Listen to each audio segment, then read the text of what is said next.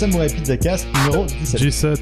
17 Putain, je suis dernier. Pardon, j'ai dit. Putain. Ouais. Je me suis dit d'habitude vous étiez pas super au taquet alors j'allais euh, j'allais prendre les devants et l'annoncer avant vous histoire que euh, bon, voilà de vous voler un petit peu la vedette dès le début de cette émission.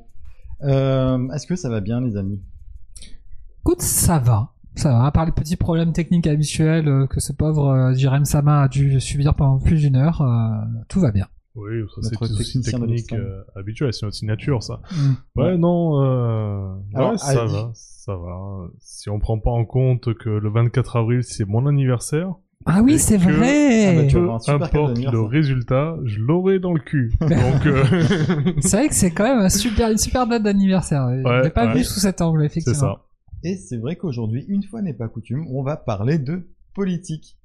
Euh, on va pouvoir lâcher notre, nos- notre élan gauchiste invétéré qui nous anime tous et, et parler un petit peu de bah, d'un sujet. On va, on va pas, vous inquiétez pas, il y, a- il y a peu de chances qu'on se clash sur, euh, sur ce sujet. Ouais, c'est vrai que c'est un petit peu dommage quand même. Peut-être qu'on va se séparer de quelques-uns et quelques-unes d'entre vous. On sait pas. Euh, bah, vous verrez bien.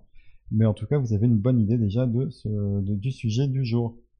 Euh, alors, euh, quand j'évoquais l'idée de faire un, un sujet sur les jeux politiques, parce qu'on va parler de jeux aussi quand même. Bah.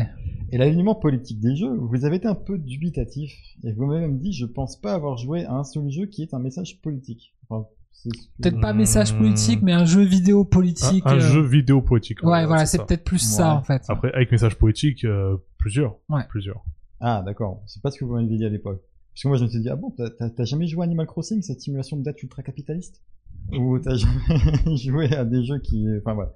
Alors, à la base, c'était... Ben, justement, on parlait, c'était une discussion sur l'élection présidentielle qui se déroule en ce moment et pour laquelle on avait plus ou moins évoqué un avis qu'on partageait plus ou moins tous les trois, il me semble, et qui était... J'ai bien envie de voter, mais je sais pas trop pour qui. Non pas que je sois pas très éclairé politiquement, c'est juste que j'ai l'impression que tous les choix sont mauvais. Tu parles du premier ou du second tour Ah, les deux, je crois. Deux. les deux, mon Ouais. capitaine. Ouais, premier tour, j'ai plus ou moins ouais, une moi aussi. Ouais, de- ouais, j'ai un peu plus de, enfin, de choix. Ouais. Non, pas vraiment, mais. euh, Ouais. Mais voilà. Ouais, c'était- il y avait des choix par défaut, on va dire. Ah, Voilà, c'est ça. Oui, voilà, c'est ça. Zemmour, quoi, euh, normal. Euh, non mais vous savez très bien que nous sommes un podcast euh, bah, qui, est, qui est très déçu du résultat du premier tour parce que euh, Oui. on, on voulait se mettre à la page des Mouriennes et euh, c'est raté. C'est C'est raté, ça, c'est voilà. dommage. Du coup, on va devoir enfin, on va essayer de récupérer une autre frange de la population parce que finalement, ils se sont rendus compte que c'était pas des blagues, parce qu'on disait depuis le début qu'on était profondément raciste et, et antisémite et tout ce que tu veux. Non, mais voilà. Et ça m'a rappelé que c'est un sentiment que j'ai retrouvé, éprouvé à plusieurs reprises dans les jeux vidéo. Euh, de, de me dire, ben, j'ai l'impression que là, tous les choix qu'on me propose sont mauvais. Ouais, c'est pas faux. Et pas forcément parce que c'était des jeux qui étaient mal écrits, ou simplement parce que le personnage avait euh, une- des idées, une, un, comment ça s'appelle, un- des valeurs avec lesquelles j'adhérais pas spécialement. Euh, et dont j'avais l'impression qu'elles n'étaient pas spécialement motivées par l'histoire du personnage ni par le contexte de l'histoire, mais peut-être un peu plus par euh, ben, des, des valeurs héritées de notre monde euh, réel hein, et qui auraient été transposées dans le jeu. Est-ce que ça vous est déjà arrivé ce genre de choses? Ah mais carrément. Ouais, Bien sûr. Ouais, carrément. Est-ce que vous avez quelques exemples qui vous viennent à l'esprit là? Ou Pas du tout? Euh, Oui. Call of Duty. Ah, moi, la première chose, c'est Call of Duty. Euh, je sais plus, je crois que c'était dans Modern Warfare 2 où euh, à un moment donné, on est dans un aéroport. Ah, Et la euh, fameuse mission no narration. ouais, voilà. Et là, du coup, on te demande d'ouvrir le feu. Enfin, moi, je sais que la première fois que je l'ai faite, j'ai pas, euh, j'ai pas pu tirer une seule balle en fait. Effectivement, t'as le choix de, de tuer personne. T'as le choix de Mm. tuer que les gardes, t'as le choix- t'as le choix de tuer aussi des civils, et t'as le choix de tuer d'autres personnes si tu veux. Mm. Ouais, j'ai- Ouais, euh, bah, vous allez me dire que j'en parle beaucoup, hein, comme d'hab, mais Solid Snake, dans Ah. Metal Gear 1, c'est l'espion qui obéit bêtement aux ordres, jusqu'à ce qu'il ouvre les yeux à la fin, bien sûr, euh, mais, euh, et que soit plus rebelle, entre guillemets, sur les, euh, sur les opus suivants. Mais dans le premier, euh, bah, Solid Snake, au début, c'est un soldat, un espion qui obéit à sa hiérarchie euh, comme un gentil petit toutou. Donc, euh, voilà. heureusement que le perso évolue de, dans la bonne Ouais. direction, on va Et, dire. et- et même, Sauf le- dans le 3 où c'est complètement. euh, Ouais, c'est plus le même perso, du coup. Oui, c'est pas pas Solid le- Snake. et même les jeux boss. vidéo étant plus ou moins scriptés, effectivement, on est un- parfois obligé de subir des choses d'une manière générale. Ouais. Mais alors, ce que j'ai remarqué, c'est que souvent, la raison pour laquelle je n'adhérais à aucun des choix qui m'étaient proposés, c'est parce que le personnage était beaucoup trop de droite. Ah, voilà. Et alors, j'ai pas retrouvé l'exemple exact qui m'avait inspiré cette euh, cette réflexion, cette cette, euh, ouais, épiphanie. Ce, ce mise au point, cette mise au point, quoi, Voilà. on pourrait dire. Mais euh, c'était un truc du genre, par exemple, alors là c'est un, un exemple complètement inventé, mais je pense qu'il explique bien le truc. C'est par exemple, imagine t'as un ami dans ton jeu, t'as un personnage, c'est ton ami et il est toxico. Et là, généralement, tu vas avoir des trucs, des choix du genre, eh, viens, on braque un magasin et on va acheter de la coque, ou alors euh, viens, je dénonce à la police, tu vois. T'auras pas, euh, viens, je te soutiens comme un ami et je vais t'aider à te faire soigner, à te soigner, tu vois. C'est, en gros, on essaye de régler le problème pour soi. Tu vois, on règle le problème, on se dit que bah finalement, le- c'est- c'est c'est moral tout ça. Le mec, il a bien cherché son sort, c'est un toxico, il mérite d'être puni et il faut qu'il soit puni parce qu'il faut pas qu'on fasse la promotion de la drogue dans les jeux vidéo. Comme, comme dans la, la série animée euh, Captain Planet, quoi. Ouais, exactement. Bah Captain Planet, euh, je me souviens plus, mais Et là, il y a un épisode du joueur du grenier qui est très très très drôle sur ce, ce passage-là, justement, dans la série Captain Planet. À voir. Voilà. Et donc, à part, partant de là, bah, du coup, j'ai essayé quand même de retrouver l'exemple. J'ai vraiment pas retrouvé. J'ai vraiment eu du mal, mais enfin, j'ai vraiment cherché beaucoup et j'ai j'ai pas retrouvé. Mais à force de réfléchir, à force de, de, ré- de réexplorer des jeux qui m'ont donné ce sentiment-là, je me suis rendu compte que la plupart du temps, quand tu joues à un jeu vidéo, t'es quand même virtuellement de droite. Et euh, est-ce que est-ce que ça vous évoque quelque chose? Que Ah ça... ouais, carrément. Jérém, je te vois, je te vois aussi de la tête avec ton micro qui est complètement à l'ouest. Oui, non, c'est fait. Ah, il est complètement à droite, en fait. son Ouais, micro, ouais, c'est... C'est ça, il est complètement à droite. Ouais, c'est justement pour éviter les respirations nasales ou Ah. autres bruits parasites, euh, pour pas gêner nos auditeurs. J'avoue que je me contiens depuis tout à l'heure. Je ah oui, c'est vrai qu'il faut pas que je respire dans le micro. C'est ça, il faut, il faut que ce soit un peu décalé, pas trop dans l'axe, voilà.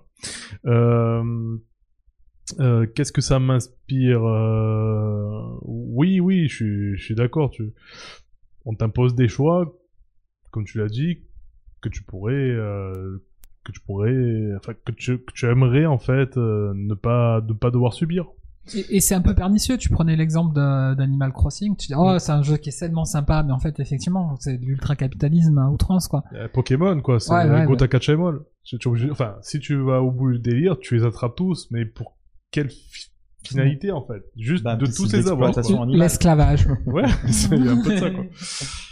Et justement, on va voir que l'esclavage, c'est un sujet qui est pas évident à traiter dans le jeu vidéo et que beaucoup n'ont pas essayé.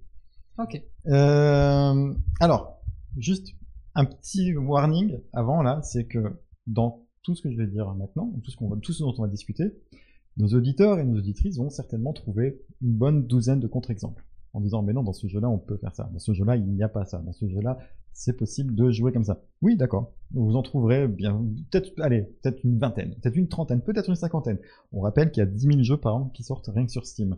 Donc euh, là, quand je parle de jeux vidéo, quand je dis c'est pas possible dans les jeux vidéo, ça veut dire dans l'immense majorité des jeux vidéo, c'est pas comme ça que ça se passe. Ça veut pas dire que c'est globalement impossible. Oui, ça veut pas dire qu'on va parler des cas particuliers aussi, enfin de certains cas particuliers. C'est ça. On parle principalement en fait des, des jeux grand public, principalement. On va, ben, alors ça, on va voir que ça touche principalement les jeux AAA et euh, Mm. triple et, et quadruple A, qui sont ben, les jeux qui ont euh, le moins, le moins d'opportunités de prendre des risques et de froisser euh, certaines franges de la population, et qui donc ben, se permettent de faire des choses qui sont, qui vont dans le sens du courant général et qui, malheureusement, est un petit peu trop à droite. Donc voilà, pour résumer ce que je viens de dire là, j'ai eu souvent l'impression que nombre de jeux portaient l'empreinte conservatrice de notre société et que cette dernière engendrait des choix narratifs qui n'étaient pas motivés par le récit ou le développement des personnages, mais par une logique externe héritée du monde réel. Et là, je vais faire un petit détour. Ok. Ça va? J'ai- de penser là, du coup, je soumettrai à notre Jirem Sama une chanson qui irait très bien euh, pour la pause. Ok. Parfait. Euh, je vais faire un, un petit détour. Juste pour vous demander si vous aussi, vous n'avez pas l'impression que dans les jeux vidéo, c'est souvent, voire la plupart du temps, assez difficile d'être un connard. Oui, mais carrément. Ah ouais, non mais c'est c'est c'est super dur d'être un connard dans les jeux vidéo. Tu prends tous les Oblivion, enfin les Elder Scrolls, tout ça, c'est tu es puni dès que tu es euh, tu passes du côté obscur. Alors, c'est bien que tu dis ça, parce que justement, c'est ce qu'on perçoit en tant que joueur. Mm. C'est que on a l'impression qu'on a décelé très facilement, qu'on voit les ficelles et qu'on se dit, bon, bah là, il y a un choix qui est visiblement le bon et un choix qui est visiblement le mauvais, et on s'attend à être puni, à avoir, euh, ben, que ce soit des, des scènes en moins, des personnages en moins, des récompenses en moins, des, des missions en moins, ou simplement avoir un game over si on fait le mauvais choix. Et euh, c'est généralement ce qui se passe quand on, parce que bon voilà, en fait, moi je voulais euh, vous dire que généralement le jeu t'encourage à, à, choisir le bon, le bon La côté de la bien. force, voilà. Mais euh, ben, je, je vais juste prendre, allez, hop, je vais faire un petit, un petit saut dans, ce que j'avais prévu.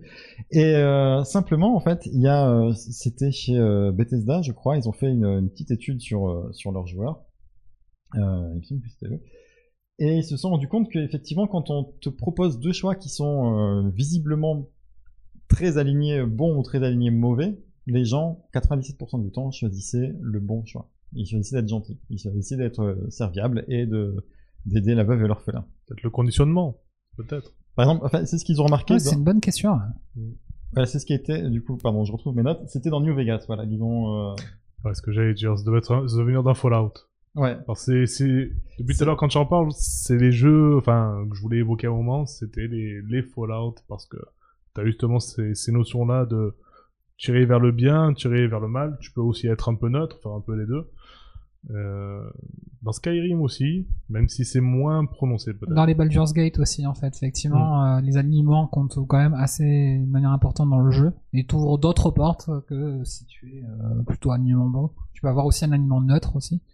Effectivement, ça, ça a un intérêt, mais mais globalement, effectivement, on est toujours, enfin moi, en tant que joueur, j'ai du mal à sortir de entre guillemets sans que je représente le côté Mm. Euh, le côté sympa de la force, mais euh, du coup à aller euh, à contre-courant entre guillemets de allez je vais le buter, je vais devenir un méchant. Ah, c'est- compliqué, Pour moi, ça dépend. Enfin, c'est un conditionnement là. Tu parlais de conditionnement, je trouve ça très intéressant parce que j'ai l'impression d'être conditionné à avoir ce type de comportement là. Bah, ça- pour, pour ma part, ça dépend vraiment des, des jeux. Je trouve que les Fallout, ils se, ils se prêtent vraiment à être un enculé. Parce que, en fait, déjà, t'es dans, dans un univers euh, post-apocalyptique. Et euh, au- lieu, en fait, des humains qui ont survécu, au de prendre ça comme une seconde chance et rebâtir une meilleure société, en fait, ils ont reproduit les, mêmes erreurs. T'as des mafias qui se forment, des chips qui accumulent des richesses. Enfin, on, reste dans ce délire du coup capitaliste. Le, le- les jeux sont d'ailleurs une satire par rapport à ça. Et euh, en fait, le, jeu, voilà, il, il, il t'invite vraiment à être un gros bâtard. Et euh, c'est des jeux dans lesquels j'ai pas eu de mal à, l'être. Euh, du coup, j'ai, ouais, j'étais plutôt neutre, voire un peu mauvais dans les dans les Fallout. Skyrim, je suis plutôt allé du côté un peu bon, neutre bon, on va dire.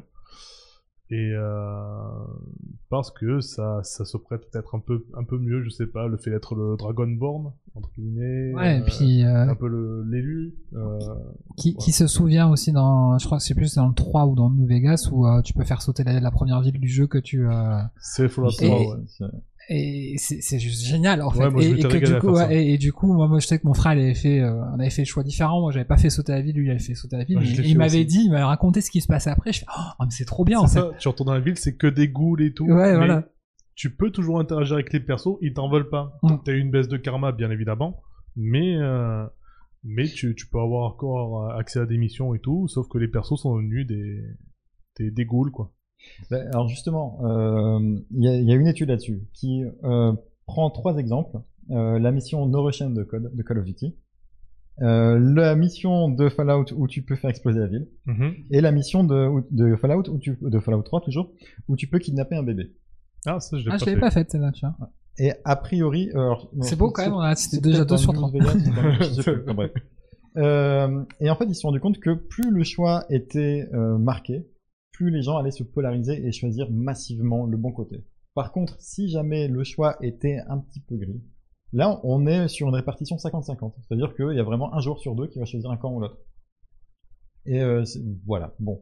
il y avait ça là je pensais au jeu là que tu euh, bref je retrouverai mais il y avait un petit peu cette idée là dans les choix qui étaient matérialisés dans un jeu qui a aucun rapport avec le sujet mais euh, le jeu où tu as, tu hésites entre ta, ta femme et, euh, et c'est un jeu, une espèce de, où tu montes les, j'ai un trou de mémoire, c'est violent. Ça arrive. hein. euh, ou un jeu japonais en fait où tu te réveilles dans le sommeil et tu dois grimper. Catherine. Euh, Catherine, voilà, c'est un peu Ah, comme dans Catherine où Ouais. les, les choix des joueurs sont matérialisés et après la question de, qui est Ouais. posée, tu as euh, T'as les, les résultats, résultats. les statistiques, un Ouais. petit peu comme les jeux Telltale aussi, t'avais Ouais, ça. ce que. Ouais, effectivement. Et euh, c'est assez bizarre parce que quand on y pense, euh, dans les jeux, dans les, dans les phases qui sont euh, un peu périphériques au- à l'histoire du jeu, c'est-à-dire imagine t'as un RPG, dans les phases de farm, dans les phases de euh, d'exploration, on est globalement un connard. On est un mec qui tue tout ce qu'il croise. On est un mec qui va casser tous les pots, qui va vous, filer- vous filer tous les coffres. Tu Oui. vas, tu rentres chez une petite vieille, tu dis ah j'ai pas beaucoup à manger, ah t'as un coffre, c'est pas grave, je vais prendre ce qu'il y a dedans. À aucun moment tu te poses la question. Par contre, dès que tu rentres dans les phases un peu plus diégétiques, euh, où, là où on te présente ah, l'histoire, l'enjeu, machin, ben là en fait, soit t'as pas le choix, soit c'est ben tu peux pas dire aux gens en fait ton histoire je m'en bats les couilles, c'est quoi en fait Je me suis rendu compte que je me faisais beaucoup plus de thunes en piquant les coffres chez les vieilles qu'en aidant euh, les anciennes reines qui recherchent à retrouver leur royaume. Non, tu peux pas dire ça. Et même si tu pouvais dire ça, tu le ferais pas en fait. Et euh, si dans les jeux qui donnent l'illusion que tu as le choix, donc généralement, comme, on vient de dire, t'as, t'as, t'as de toute évidence un bon et un mauvais choix. Un choix qui se fera progresser dans l'histoire et t'offrir des récompenses. À de rares exceptions près, comme The Witcher 3, où il y a. Sam Kent, c'est Mais c'est un effectivement. petit peu le gimmick de, Ouais, euh, de The Witcher, qui est, qui est parfait, qui, fait, qui est complètement intégré euh, à l'histoire du Witcher, même dans les, dans les autres médias. Euh... En fait, ouais, voilà. euh, Souvent, on va te donner l'illusion que tu as le choix. Ça arrive aussi, enfin, un truc, j'en parle vite fait, mais c'est pas, c'est pas le sujet, mais ces jeux où on te dit, écoute, là, t'as deux choix. Soit tu nous aides à reconstruire euh, la ville, enfin, à reprendre la ville pour sauver la veuve et l'orphelin, ou soit tu te barres avec l'argent. Là, tu dis, je me barre avec l'argent. Le mec, il Hum, ok, merci pour la blague, mais viens nous aider à sauver la. Ça, c'est horrible. C'est dégueulasse. J'ai un autre exemple dans le même genre, c'est dans Dragon Quest, les poupées des élus. Euh, Il y a un des persos qui a au début, c'est Alina, si je dis pas de bêtises, ouais, c'est Alina. Et en fait, son père, elle veut partir, euh, elle veut quitter le château pour, pour partir à l'aventure, et euh, son père la séquestre. Et, euh, et en fait, il est, au moins t'as un choix, et il dit, bon, t'as changé d'avis, donc soit tu lui dis non, et en fait, tu restes séquestré dans, dans, dans le château et tu peux pas poursuivre l'aventure. Soit tu lui mens, tu dis oui, oui, c'est bon, papa, je partirai pas. Et là, du coup, ben, vu que tu lui mens, il baisse sa garde et en fait, plus tard, tu peux te casser du château. Pourquoi on te laisse le choix si c'est si la finalité, si en fait t'as t'as pas le choix. Euh, je comprends pas ce, ce Ouais, délire. au- autant euh, voilà te, te balancer un truc euh, scripté et puis basta quoi. Mm. Ouais. Ouais. J'ai un autre exemple. En plus l'autre jour, tu me parlais d'une Famous et t'avais pris une séquence. Et en fait, moi, ça, ça m'a fait penser à une autre séquence plus parlante dans Infamous, le tout premier. Euh, donc, tu, tu incarnes Desmond de mémoire, je crois que c'est le perso. Euh, et à un moment, t'as as le méchant, enfin l'ennemi, qui te laisse le choix, euh, façon Spider-Man, euh, entre sauver ta nana Oui. ou sauver les civils. Et si tu sauves ta nana, elle meurt quand même. Si tu sauves ta nana, si tu la choisis, elle meurt quand même, et si tu choisis les civils, bon, ben, elle meurt. Quel intérêt? Quel intérêt de te dire, euh, tu fais des choix, et en fait, euh, moi- enfin, moi, j'ai recommencé le jeu juste pour ce choix. C'est le un choix à la Joker quoi. Ouais, ben, je, moi, j'ai recommencé le jeu pour, euh, justement, pour ce choix-là, pour me dire, bon, ben, la première fois, j'ai sauvé les civils parce que j'ai, en fait, j'ai fait une partie à fond, dans le bien, et après, j'ai fait une partie à fond bâtard, euh, égoïste. Et du coup, dans, la deuxième partie, j'ai voulu sauver ma nana. Ma nana. Euh, ben, elle meurt. Et je me suis dit, ben, putain, c'est, et enfoirés, c'est- ça qui est intéressant avec des jeux peut-être euh, type Telltale où je pense à j'ai j'ai un méga trou de mémoire euh, monumental. Euh, le jeu avec Max et, euh, et Chloé. Ouais, euh, merde. Oui. Voilà. Le jeu de Dontnod. Euh, Voilà, le jeu de Dontnod, hein, donc euh, c'est Life is Strange. Ouais, Life is Strange, Mm. où effectivement, euh, le dé- gros défaut du jeu, c'est que tous les choix que tu as fait jusqu'à avant ont peu d'importance, on va dire, par rapport à la finalité du truc, mais que les deux choix que tu fais sont bons. Enfin, sont intéressants et sont... Ouais. Ce qui est pas le cas, effectivement, dans, dans le cas d'Infamous, parce qu'effectivement, là, euh, bah, moi, je pense que j'avais sauvé les civils aussi, et... Euh, et bon, bah, forcément, elle était morte, quoi. Mais, Ouais, mais c'est- mais je savais pas que, du coup, si elle choisi l'inverse, bah, elle crève quand même, la pauvre. Ouais, ça change rien. Et du coup, tu disais c'est un choix à la Joker et ça me fait penser qu'il y a aussi il y avait un Batman où euh, Ouais. Dark Knight en fait, ouais, c'est. Je Ouais. pensais à Dark Knight, moi.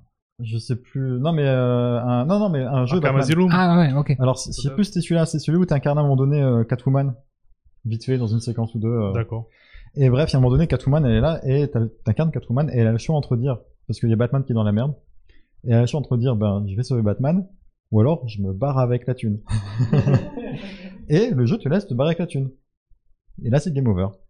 Ah. Et t'as un retour en arrière, hop, euh, et ça te revient au choix. Est-ce que tu veux aider Batman ou est-ce que tu veux te barrer avec la thune? À ton Mais avis c'est- pas mal au moins qu'il y ait une espèce de fin entre guillemets. Ouais, Après, c'est- gadget, on est d'accord. Ouais. Mais euh, bon. Alors, t'avais ça aussi dans, euh, dans Nier Automata, avec certaines fins où, euh, Oui. quelquefois qui étaient un petit peu abruptes, mais ça avait un côté un peu plus comique qu'autre chose, tu vois. Et euh, là, bon, enfin, j'ai trouvé ça un petit peu relou. Tout ça pour vous dire que, effectivement, dans les jeux vidéo, on est vraiment encouragé de plusieurs façons, comme on vient de le voir, à faire le bon choix. Maintenant, c'est quoi le bon choix? Qu'est-ce qui décide ce qu'est le bon choix? Parce que, tu dans un univers où euh, l'homme est un loup pour l'homme, euh, ou pour l'alien, ou pour le l'elfe, ou j'en sais rien, et où tout le monde vole, puis euh, voilà. Pourquoi toi tu serais le mec qui va dire moi je vais aider les gens Euh, Bah, c'est c'est clair que le héros, euh, comme tu l'as dit tout à l'heure, généralement c'est un mass murderer quoi. Enfin, je pensais toujours à la, à, à la trilogie de Tomb Raider avec Lara Croft. Elle est super cool Lara, tu as envie que ça soit ta pote et tout. euh, Tu te dis que si je fais Colanta avec elle c'est bon. Mais euh, mais d'un autre côté en fait, elle elle tue, elle flingue mais des centaines de gens. Et ça c'est le principe du jeu vidéo d'une manière. C'est-à-dire que ça te met dans une espèce de dichotomie entre te dire euh, euh, je suis les, les héros et je suis le bien en fait. Et d'un autre côté comme tu le disais tout à l'heure c'est en fait tout ce que tu fais c'est horrible quoi. Oui, et, même si c'est des gens horribles que tu as en face de toi quoi enfin, et puis euh, surtout je vois pas trop ce qui... euh, En fait, si on y réfléchit bien, dans la plupart des jeux, on fait des trucs horribles, on voit des trucs horribles, et à certains moments on nous dit bon bah là il faut que tu fasses un truc pour aider cette personne. Et euh, on se pose jamais la question de mais pourquoi j'aiderais cette personne en particulier? Je viens d'en tuer 50 là, avant d'arriver à cette personne-là qui a besoin d'aide. Euh, pourquoi elle, je la tue pas pour prendre ce a euh, Et pourquoi je fais pas comme avec les autres en fait À part que le jeu me dit qu'il faut l'aider, mais sinon c'est quoi la raison? Du coup, c'est là que j'ai l'impression qu'il y a une logique externe à l'univers qui vient s'ajouter parce que là, clairement, t'es un mass murderer qui vient de traverser l'enfer.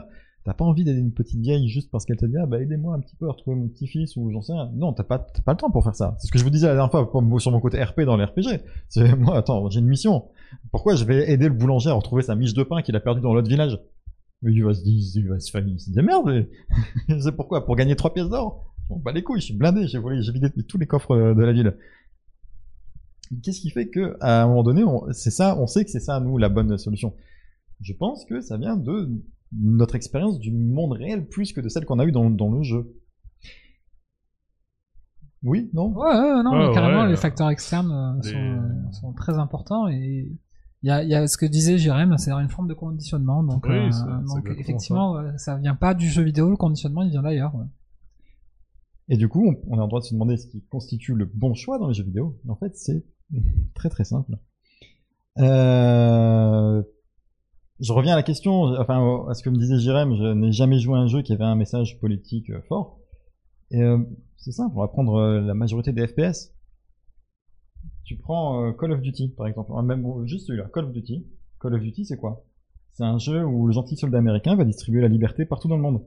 C'est bien, c'est le bon choix. fabrique du consentement slash voilà les États-Unis ça, ça distribue la démocratie euh, Voilà, alors de temps en temps, tu vas voir un petit truc qui va dans l'histoire qui va dire ah mais hum, peut-être c'est pas bien ce que je fais, euh. mais globalement c'est euh, massivement impériali- impérialiste, ultra conservateur. Il n'y a pas plus, il y a pas plus. J'ai- d'ailleurs massivement jamais fait des campagnes sur Call of Duty à part celle de, de Modern Warfare. euh, D'accord, mais, Voilà. mais tu tu vois l'idée, t'es un Ouais, soldat, t'es un soldat, donc tu vas pas distribuer des petits pains à des réfugiés. On te donne un fusil quand même à un moment donné. Euh, donc oui, ben ça, C'est Tom Sawyer, quoi. c'est un message politique mine de rien.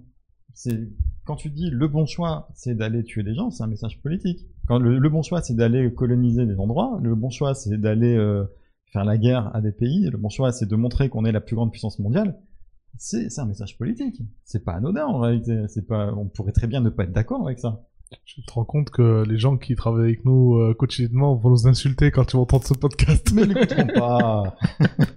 Vu que eux, ils sont pas virtuellement de droite, ils sont de droite. non mais alors, parce qu'en plus, ces jeux-là, quand je cite Call of Duty, c'est pas anodin. Euh, c'est comme Ubisoft et, euh, et, les, et les séries, différentes séries que Tom Clancy, en fait. C'est des studios, euh, que ce soit Treyarch ou Ubisoft, qui passent beaucoup de temps et d'énergie à faire des déclarations dans la presse qui sont non, non, nos jeux ne sont pas politiques. Ah, et puis ils excluent le fait, euh, j'imagine, alors je sais pas si tu as vérifié cette information-là, mais effectivement le monde du jeu vidéo est quand même euh, une vitrine pour euh, tout ce qui est armée, US Army, etc. A D'ailleurs, un jeu qui sert à la, au recrutement de l'armée américaine. Ouais. C'est C'est littéralement un jeu dans lequel on dit, bah, tiens, ah, tu t'es amusé là, bah, si tu veux, regarde à la fin, tu peux signer. Donc il y, avait une corrélation euh, évidente, je dirais presque entre, entre ce, ce type de jeu-là et, euh, et l'aspect militaire. hein. Je fais une petite parenthèse.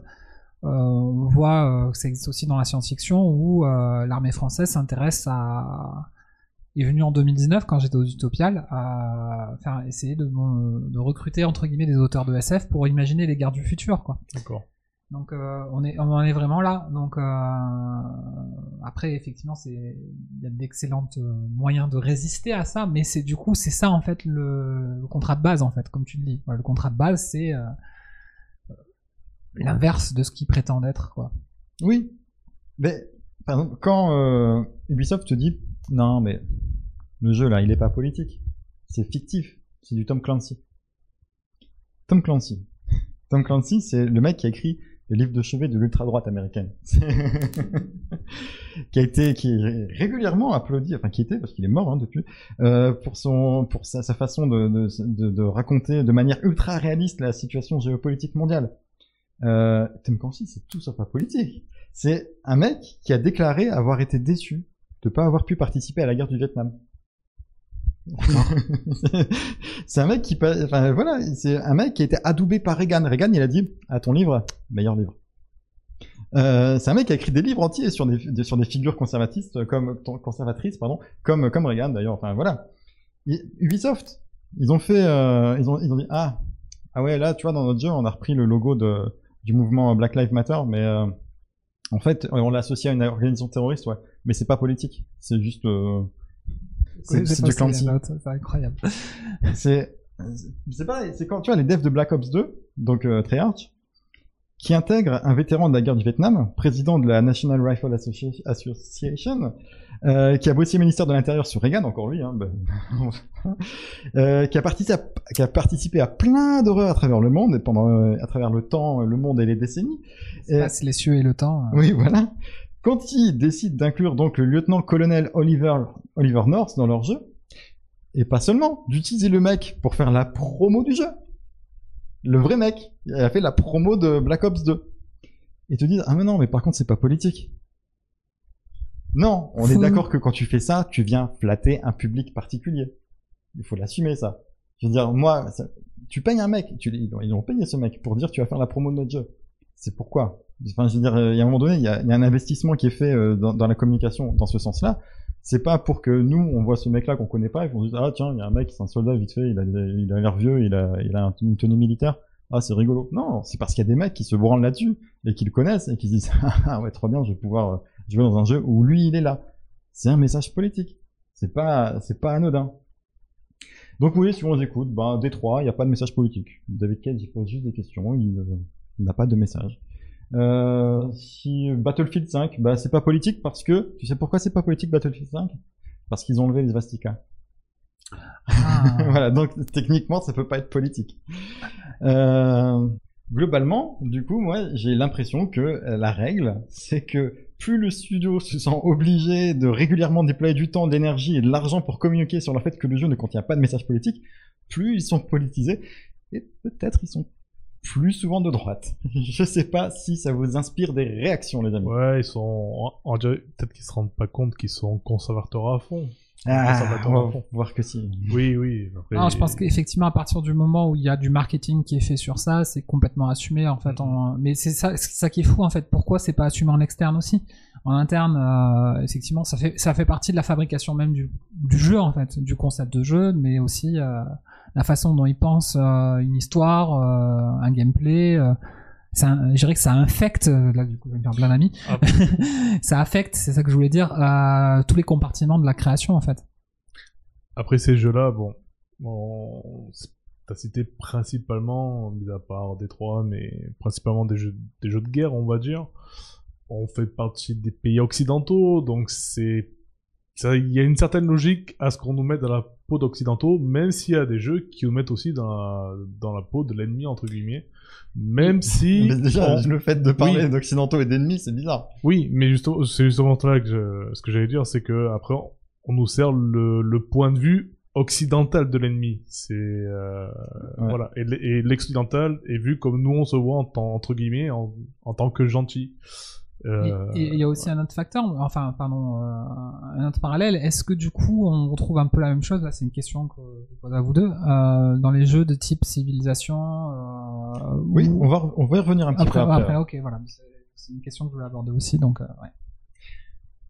Donc, s'ils font ça, c'est qu'il y a une raison. Parce qu'on l'a vu, à part l'exemple de Treyarch, pour moi, c'est le meilleur, parce que là, ça ça fait partie vraiment du plan de communication. Ce qui veut dire que c'est pensé derrière. Ça veut dire qu'il y a une réflexion qui a été faite, qui se sont dit, c'est là qu'il faut taper. Pourquoi? Ben, c'est simple, parce que dans, on voit toujours le joueur comme un jeune homme blanc, hétéro, et qu'on n'a pas envie de le vexer, on n'a pas envie d'ébranler ses convictions. Alors quand on sort un AAA et qu'on a envie de la jouer safe, on montre pas euh, des chiens qui meurent, on dit pas de mal de ce qu'on aime, en gros on ferme sa gueule sur tout ce qui fâche. Et c'est pour ça qu'on va aller plutôt le procès dans le sens du poil. Tu vas te prendre un pogo lundi. tu vas te faire défoncer. Non, le pire, Mais, mais pas le montage trop tôt. euh. le, le pire c'est que Moi, je serais, je serais loin, moi, donc ça va. Je serai en Islande. le, le- le pire, c'est que c'est pas nécessairement vrai. Euh, C'était le public traditionnel qui, qui était euh, qui, qui participait à cette démographie, qui, qui était constitué de cette démographie. Aujourd'hui, euh, si on prend les chiffres, le, la population majoritaire aux États-Unis, euh, c'est les Noirs. Les jeunes Noirs sont les premiers consommateurs de jeux. C'est aussi eux qui jouent le Ah, plus parmi longtemps. les, les joueurs en fait qui jouent, enfin parmi les jeunes qui jouent aux jeux vidéo, la cible maintenant c'est euh, une majorité en pourcentage Mais non, alors c'est ça c'est ça qui est ouf, c'est que c'est les consommateurs, c'est pas la cible. Ah, comme- C'est les consommateurs, mais la cible, ça reste toujours le, le C'est- jeune homme c'est- blanc une constatation très politique ça. D'ailleurs, le, le Spider-Man euh, Miles Morales, il est euh, hyper kiffé, quoi. Surtout aux, States. Et je pense que le fait que le héros soit un Renoir, euh, Ouais, ou Euh, même euh, pas- GTA 4, moi je, enfin, euh, effectivement, euh, Sant Oui, quoi. Enfin, pas- pardon, pas GTA 4. je- Ouais, pour moi c'est le quatrième, mais alors c'est le cinquième dans l'absolu, mais euh, mais ouais, effectivement, Sant Mm. C'est ça, c'est pareil, c'est. euh, Et pour moi ça a été mon préféré en plus. Hein, ouais, Ouais. bah, il est cool. Mais ça reste quand même, reste quand même qu'on a des messages qui vont s'adresser plutôt à des, euh, des, des jeunes blancs euh, qui, qui n'ont pas grand chose à voir du coup avec. Parce qu'en fait, ouais, les stats disent que les noirs jouent le plus, les, Asi- les asiatiques sont ceux qui participent le plus aux discussions en ligne. Et pourtant, bon après, on notera juste au passage que 70% du staff des studios c'est des blancs. Oui. Euh, Et, et Mais combien, surtout- combien de femmes aussi oui, alors, Autre problème.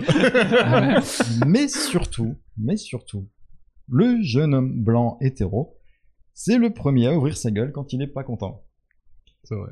Euh, que ce soit les associations de parents, genre, alors en France, on a les familles de France, par exemple, qui vont très souvent euh, être très vocaux, ou même euh, les putains d'incels qui participent à des trucs comme le Gamergate, qu'on a vu il y a quelques années, euh, ils représentent la minorité vocale du milieu du jeu vidéo. Alors, si tu pouvais faire une petite explication rapide sur le Gamergate, parce que je pense que pas tout le monde euh, sait exactement ce que c'est. euh, Alors, le Gamergate, c'est plusieurs choses. Il y a eu euh, d'abord la...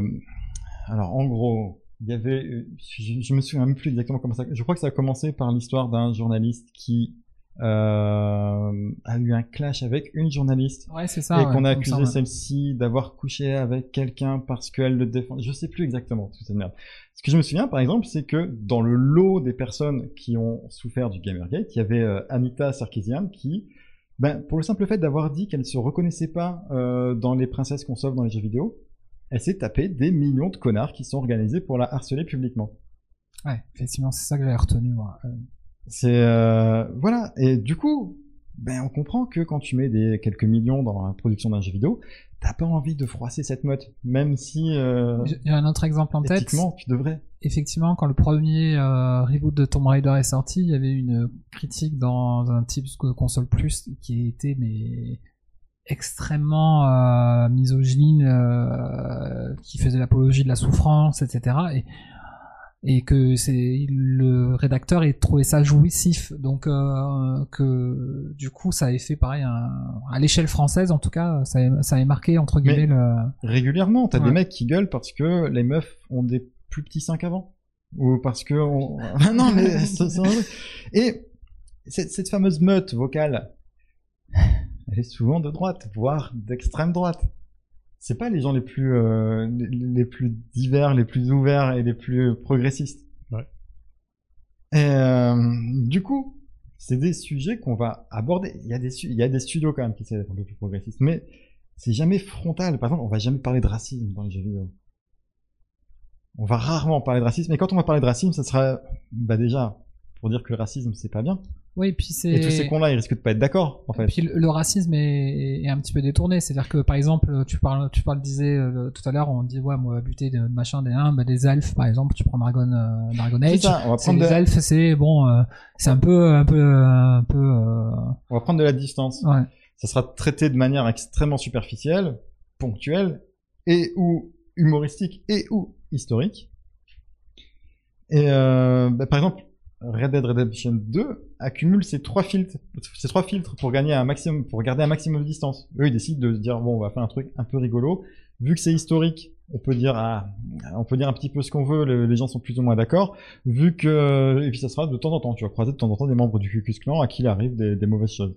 Mais euh, en dehors de ça, enfin, t'as pas vraiment, il y avait, du potentiel à traiter de plein de, de, plein de manières possibles, à- à- même à, cette époque, le, thème de la race, c'est pas du tout traité. Alors, après, on pourrait se poser la question est-ce que la réflexion politique, les messages politiques euh, un peu plus poussés, ont une raison d'être dans les jeux vidéo qui sont principalement à un endroit où on vient se détendre, se détacher du monde réel? C'est un peu là où j'allais en venir en fait. On est sur quelque chose, on est sur un loisir, on a envie un peu de sortir peut-être du monde, ou en tout cas de ses problèmes. Et euh, ça peut expliquer pourquoi les studios en tout cas traitent pas des sujets trop problématiques pour pas trop brusquer la, la bonne conscience de, des joueurs. Après, effectivement, je dirais que c'est même plus global que le jeu vidéo. C'est-à-dire que tu prends le cinéma, c'est exactement ça. Aujourd'hui, les séries, c'est exactement ça. Après, il y en a toujours, comme tu le disais en, en- en préambule, euh, il y en a toujours en fait qui vont dire oui, mais j'ai trois ou quatre exemples à te donner qui te disent le contraire. Oui. Mais sur la masse de ce qui sort, effectivement, euh, bah, il y a une série que j'adorais par exemple, que je regarde plus, mais qui, euh, en termes de euh, comment dire, de propagande entre guillemets, était extrêmement puissante. C'est NCIS. Hmm. qui faisait un petit peu l'apologie de la de l'armée, de la marine, euh, et mais en apportant quelques nuances parce qu'effectivement des fois effectivement les, les méchants n'étaient pas forcément euh, ce qu'on croyait, mais du coup il y avait quand même cette glorification entre guillemets de euh, de ce message politique là. Effectivement NCIS, même si j'adorais, c'était quand même une série de droite. hein, faut- Mais voilà, c'est là, enfin, là où je veux en venir, c'est que ne pas aborder des euh, sujets un peu plus progressistes dans les jeux vidéo, ça veut dire aborder des thèmes par défaut, et comme on l'a vu juste avant, généralement, c'est de la propagande de droite. Et du coup, euh, en gros, ce qu'on nous dit, quand, on, quand les gens nous disent « j'ai pas envie d'avoir trop de politique dans les jeux vidéo », c'est « j'ai pas envie d'avoir de politique de gauche dans les jeux vidéo ». Oui, Parce que la politique de droite, ça gêne personne a priori. Oui, oui, c'est. Je, veux pas qu'on essaye de m'éveiller. Je veux pas de Oui, wokisme. voilà. Je voudrais pas C'est le mot. qu'on qu'on échange. le mot de tendance. On va pas parler de sexisme non plus dans les jeux vidéo. Ah, surtout pas. Les héroïnes. quoi quand, quand on va montrer une héroïne forte, c'est aussi une héroïne à forte poitrine. Euh, parce que oui, alors c'est un truc qui est mal fait. Ça dépend. Quand il Moins, moins récemment, mais oui. Ça, Oui, fait- ça, mais longtemps, ça fait, ça fait là, tellement longtemps qu'ils se prennent ça dans la gueule en fait entre Mais- guillemets. C'est ça. justement quand, quand un jeu vidéo aujourd'hui essaye, parce que de plus en plus de studios essayent d'être un peu plus ouvert, un peu plus progressiste, un peu plus euh, divers, mais ils le font mal. Oui, oui. Ils le font. Souvent, on, on considère déjà que montrer la diversité, ça suffit. Et par là, on entend que ça laisse peut-être pas trop l'occasion à notre fameux homme blanc hétérosexuel de dire que c'est déjà trop. Euh, on n'aborde pas les problèmes de fond. On présente des minorités, mais stéréotypées, qui sont là pour faire un petit peu partie du décor, un petit peu pour dire ajouter une petite couleur à notre euh, Bah, à notre ouais, histoire. quand je regarde les, les Final Fantasy, le nombre de personnages renois ou en tout cas euh, étrangers, ils, ils se comptent sur les doigts d'une main, je crois. hein. Ouais. Voilà, en Ouais. comptant les, les 15 ou 16 épisodes. Quoi. Ouais, carrément. ouais. Donc, Et ouais. ils sont pas considérés non plus comme faisant partie du Et c'est même- pas des- Alors, ce qui ouais. peut être bien aussi, mais Qui a un autre exemple que Barrett même, Qui, même qui si a un autre exemple que Barrett Même si après, le contre-exemple aussi, c'est que le prochain perso du, ben, enfin, Du le- 16? le, héros du 16, c'est une nana métisse a priori. Donc c'est une révolution d'ailleurs, parce que euh, c'est, ils l'ont vachement mis en avant, quoi. Oui, j'aime beaucoup une phrase, alors que je vais, euh, j'ai- que j'ai pas en tête exactement, mais que je vais paraphraser une, une phrase de Lana Polanski qui dit euh, c'est bien, on nous donne la possibilité d'incarner qui on veut, mais dans les jeux vidéo, on a un éditeur de personnages qui nous permet de choisir notre couleur de peau, la couleur des yeux, la longueur des cheveux, notre taille, notre genre, notre sexe. Mais à la fin du, en fin de compte, euh, on finit toujours quand même par la buter des Arabes à l'autre bout du monde. Tu vois, il y a cette illusion, on va, essayer, on va te dire, on va te garder un petit peu de diversité, et, mais en fait, finalement, non. Le, le message reste quand même le même. Genre, tu t'en parlais tout à l'heure, euh, Agno 1800. T'as l'impression que tu, tu parlais des jeux comme Civilization, etc. Ouais, ouais, c'est, euh, ou, Tro- ou Tropico, mais Tropico, c'est encore un autre cas, encore. J'en parle juste après. Ouais. Pour gagner dans ces jeux-là, il faut reproduire ce qui s'est passé historiquement. C'est c'est la meilleure moyen, c'est le meilleur moyen de gagner. C'est en gros, on te dit, t'as vu, ça là, bah c'est le bon, c'est le bon chemin. Simulation de di- dictature, euh, pardon, de gouvernement. Mais voilà, Tropico, Tropico, on te dit, bah tu vas gérer un État socialiste. Ok.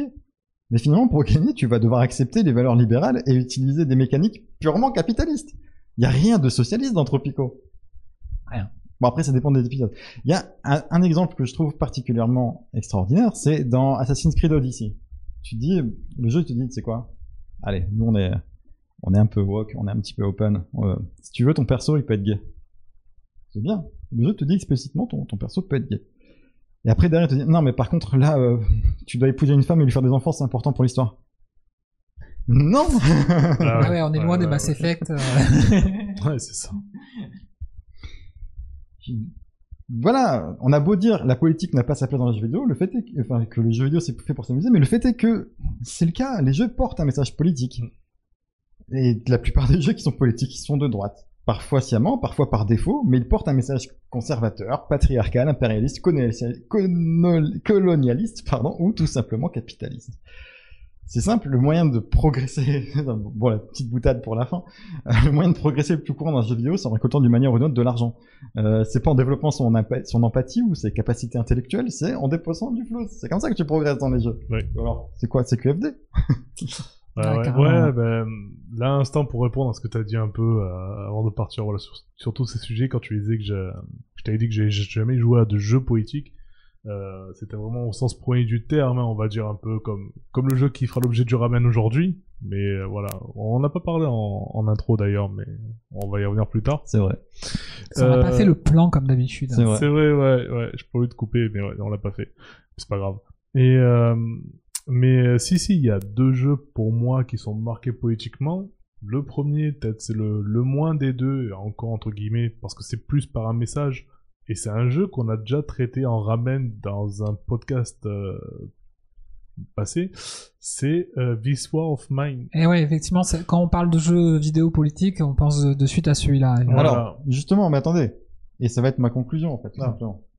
C'est que, fort heureusement, il y a des jeux qui se revendiquent politiquement, qui se Ouais. revendiquent politiques, qui sont clairement, qui annoncent clairement, nous, c'est quoi, il va, il va y avoir un petit peu de matière à réfléchir et à, à challenger tes, tes, tes croyances. Souvent, c'est des jeux de gauche. Ouais. euh, Est-ce que, est-ce qu'il y a du Elite Dangerous dans ta liste? Alors, non, il n'y en avait Ah. pas, mais on Ah, ben, pourrait je, pourrais, je parler. pourrais compléter alors. du coup. Alors, juste pour finir, voilà. Je voulais vous parler de trois catégories majeures des jeux de gauche. Euh, Il y a déjà les jeux qui se revendiquent de gauche. Alors, il n'y en a pas beaucoup. Là, comme ça, j'ai pensé à, à Disco Elysium.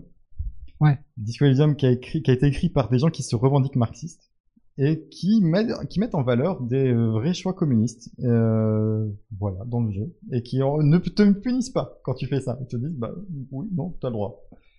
T'as le droit de lécher un petit peu un bar. T'as aussi le droit de lécher un petit peu un bar.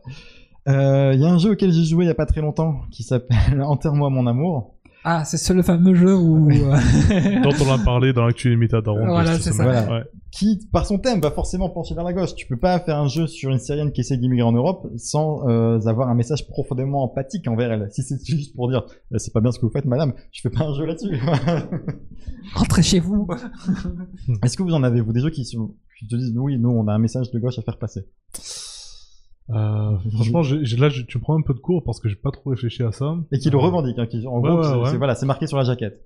Après, This War of Mine, comme je l'ai dit de base, déjà, pour moi, c'est une évidence. Pour son message anti-guerre.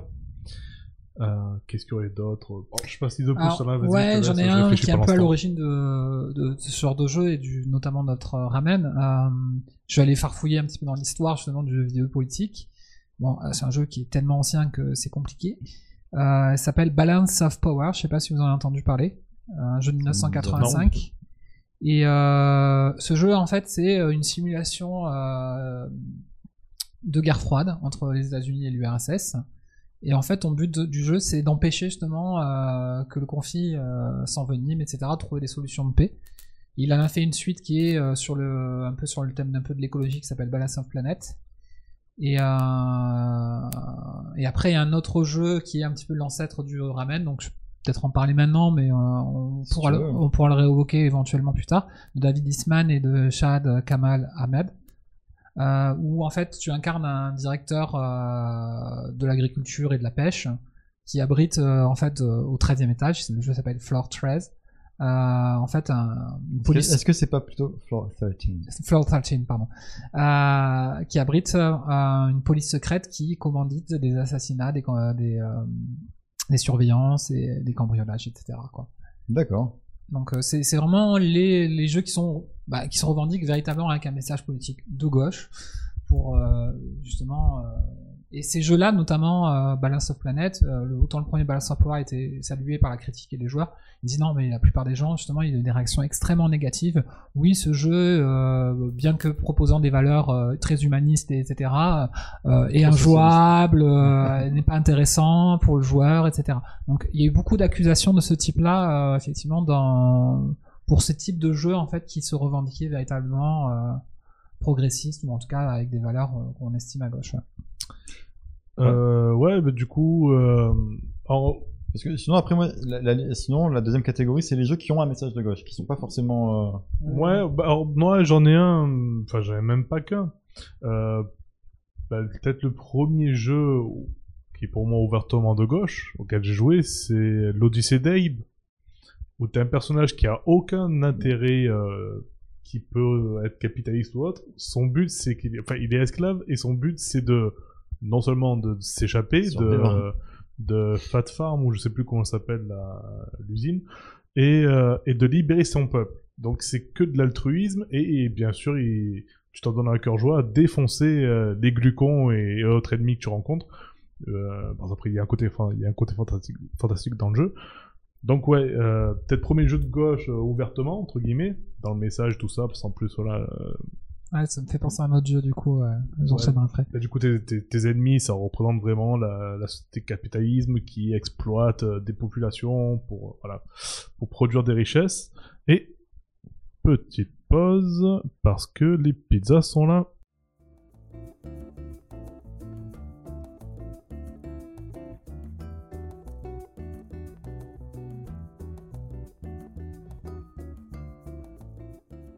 Bon bah du coup je reprends ce que je disais. Euh, désolé petite coupure parce que bah, les pizzas sont arrivées. Euh, donc je disais oui pour les, les jeux de gauche auxquels jouais, enfin un gauche assumé. Hein, euh, donc voilà l'Odyssey d'Abe, l'Exode d'Abe bien sûr. Euh, Metal Gear 3.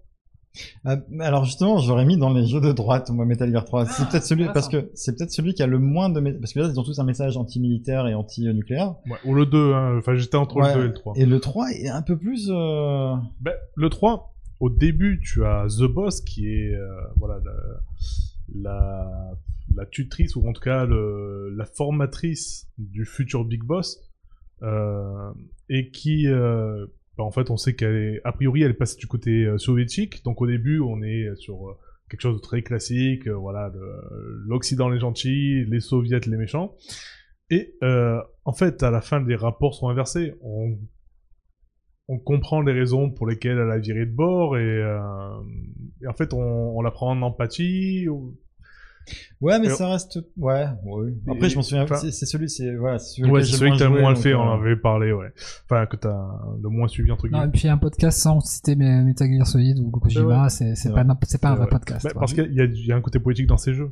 C'est aussi pour ça que j'aime, c'est que j'adore ces Et, jeux. et- et du, du coup, euh, petite parenthèse, à, à- parce que tu m'as fait penser à un autre exemple, mais là, du coup, tu m'as fait un autre pensée. Death Stranding, euh, dans quelle catégorie on range à hein fond, parce que alors, en apparence, t'as un truc super patriotique avec dans un dans un univers euh, super ubérisé.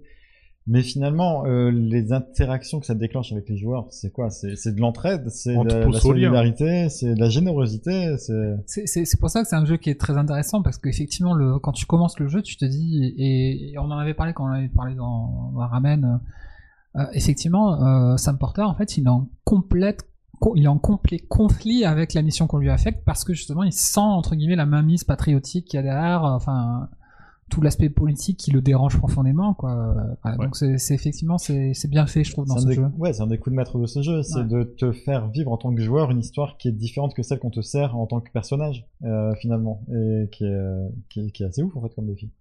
C'est peut-être pour ça qu'il a qu'il a fait qu'il a divisé tant les joueurs parce Mm. que euh, Ah ouais, pour moi, ça a été une Ouais. vraie expérience. hein, Franchement, c'est un, un super jeu. Je pensais, du coup, euh, tu pensais à l'Odyssey Day, mais un truc un peu pas contemporain, mais pas loin, euh, à Beyond Good and Evil, aussi ouais, ouais, qui est un peu le même c'est principe, euh, effectivement, que bah, tu t'aperçois que sous ces dehors un peu chatoy- chatoyants, en fait, euh, c'est.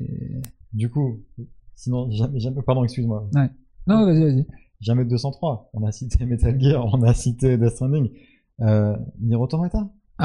Oui oui. Ni- Nier Automata par certains aspects du jeu euh, qu'on va pas forcément sur lequel on va pas forcément t'attarder mais surtout sur le gros message de solidarité qui est euh, qui arrive à un moment donné dans le jeu euh, voilà on- il y a, il y a peut-être un petit truc comme ça Hmm.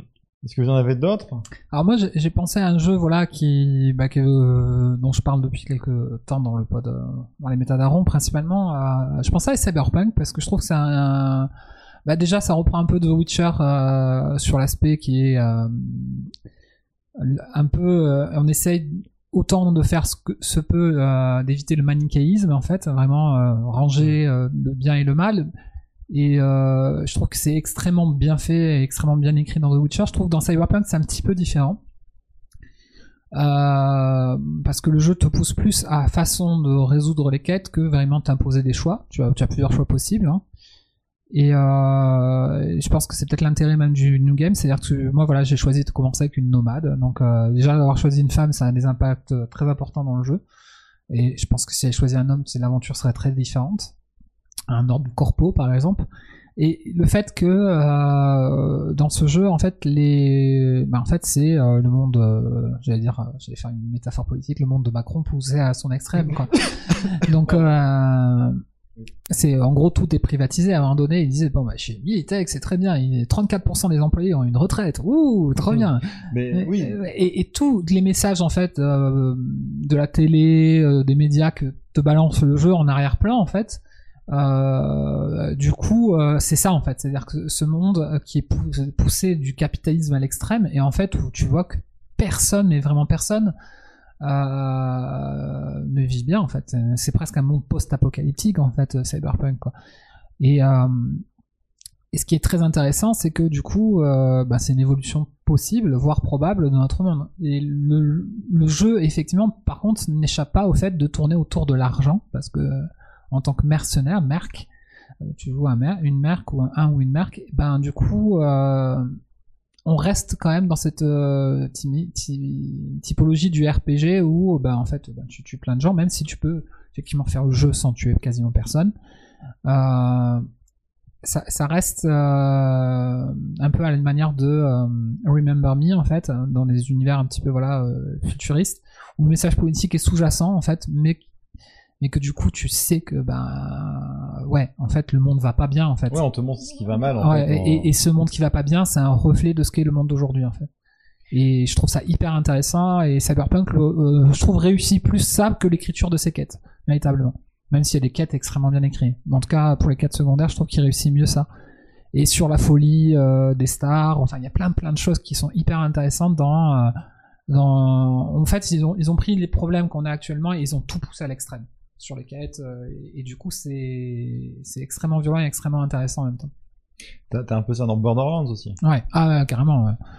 Dans une certaine mesure, dans GTA, t'es aussi dans une satire, dans une satire du capitalisme dans, dans, dans GTA. Ah bah, Même si, bah, finalement- Michael par exemple. Voilà. même si finalement, quand tu joues à GTA Online, tu te rends compte que non, non, ils aiment bien ça, le capitalisme, les, les amis de Rockstar. Je, suis- je suis étonné qu'il n'y en a aucun de vous deux qui a cité FF7. Oui, qui a un message Ouais, écologiste. euh, Ouais, effectivement. Bah écoute, voilà, ah. il se passe pas un podcast quand on parle de FF7 aussi. C'est vrai. En fait, je pensais qu'on l'avait fait. Ah, D'accord. Non, mais effectivement, même, même d'une manière générale, c'est un point que je voulais évoquer rapidement. C'est euh, souvent dans le RPG classique de médiéval fantastique, euh, la quête qui va vous constituer, c'est un groupe de personnes euh, qui va faire face à un empire, donc à une hégémonie. Donc c'est éminemment politique. En fait, du coup, euh, parce que l'em- l'empire est en général paré de tous les défauts euh, par, par extension de, de notre monde. Mais justement, voilà, ces jeux, c'est des jeux qui vont très souvent prendre une certaine distance avec le monde réel. Mm. C'est-à-dire, dans, par exemple, dans Night in the Woods, bah, t'incarnes un chat, dans Borderlands, t'es enfin, sur une autre planète, dans euh, Cyberpunk, t'es dans un futur euh, dystopique. Dans, par exemple, enfin, j'ai un, un- enfin, en- par opposition à un Tom Clancy ou un Code où t'es dans le monde réel. Et, euh, tu vois, là, Oui. euh, systématiquement, quand on va essayer de dire, ah, on va peut-être donner une petite, une, une voix un peu différente de celle que vous êtes habitué à entendre, eh ben, on va quand même la mettre dans un univers qui est très loin de ce que vous Oui, connaissez oui. habituellement. Et euh, par exemple, j'ai un exemple dans, dans Stardew Valley. Euh, très tôt dans le jeu, tu as la possibilité de choisir ton camp entre le Joja Mart, qui est le supermarché Ah oui, du coin, effectivement, ouais. Ça, c'est une super euh, Voilà. remarque, ouais. et le centre communautaire et les petits commerces. En gros, selon où tu vas dépenser ton argent, bah, tu vas faire évoluer l'un ou l'autre. Et ça va dramatiquement changer la vie de ta, de, de- du village dans lequel tu vis.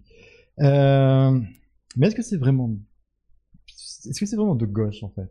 La façon dont on nous le présente dans Stardew Valley, dans la mesure où c'est, ben, d'un côté, t'as, ok, t'as la mondialisation, de l'autre côté, mais t'as quand même des valeurs qui sont euh, traditionnelles, euh, des croyances locales. Bah, euh, après, dire, Ma- Marine c'est- Le Pen aussi, elle est contre la mondialisation, tu vois. après c'est un, un débat qui est intéressant. Là, par exemple, euh, je lis euh, mon magazine, hein, donc je suis abonné au Ouzbek Erika, et il y a un, un des deux dossiers du, du trimestre, donc c'est Demain tous paysans.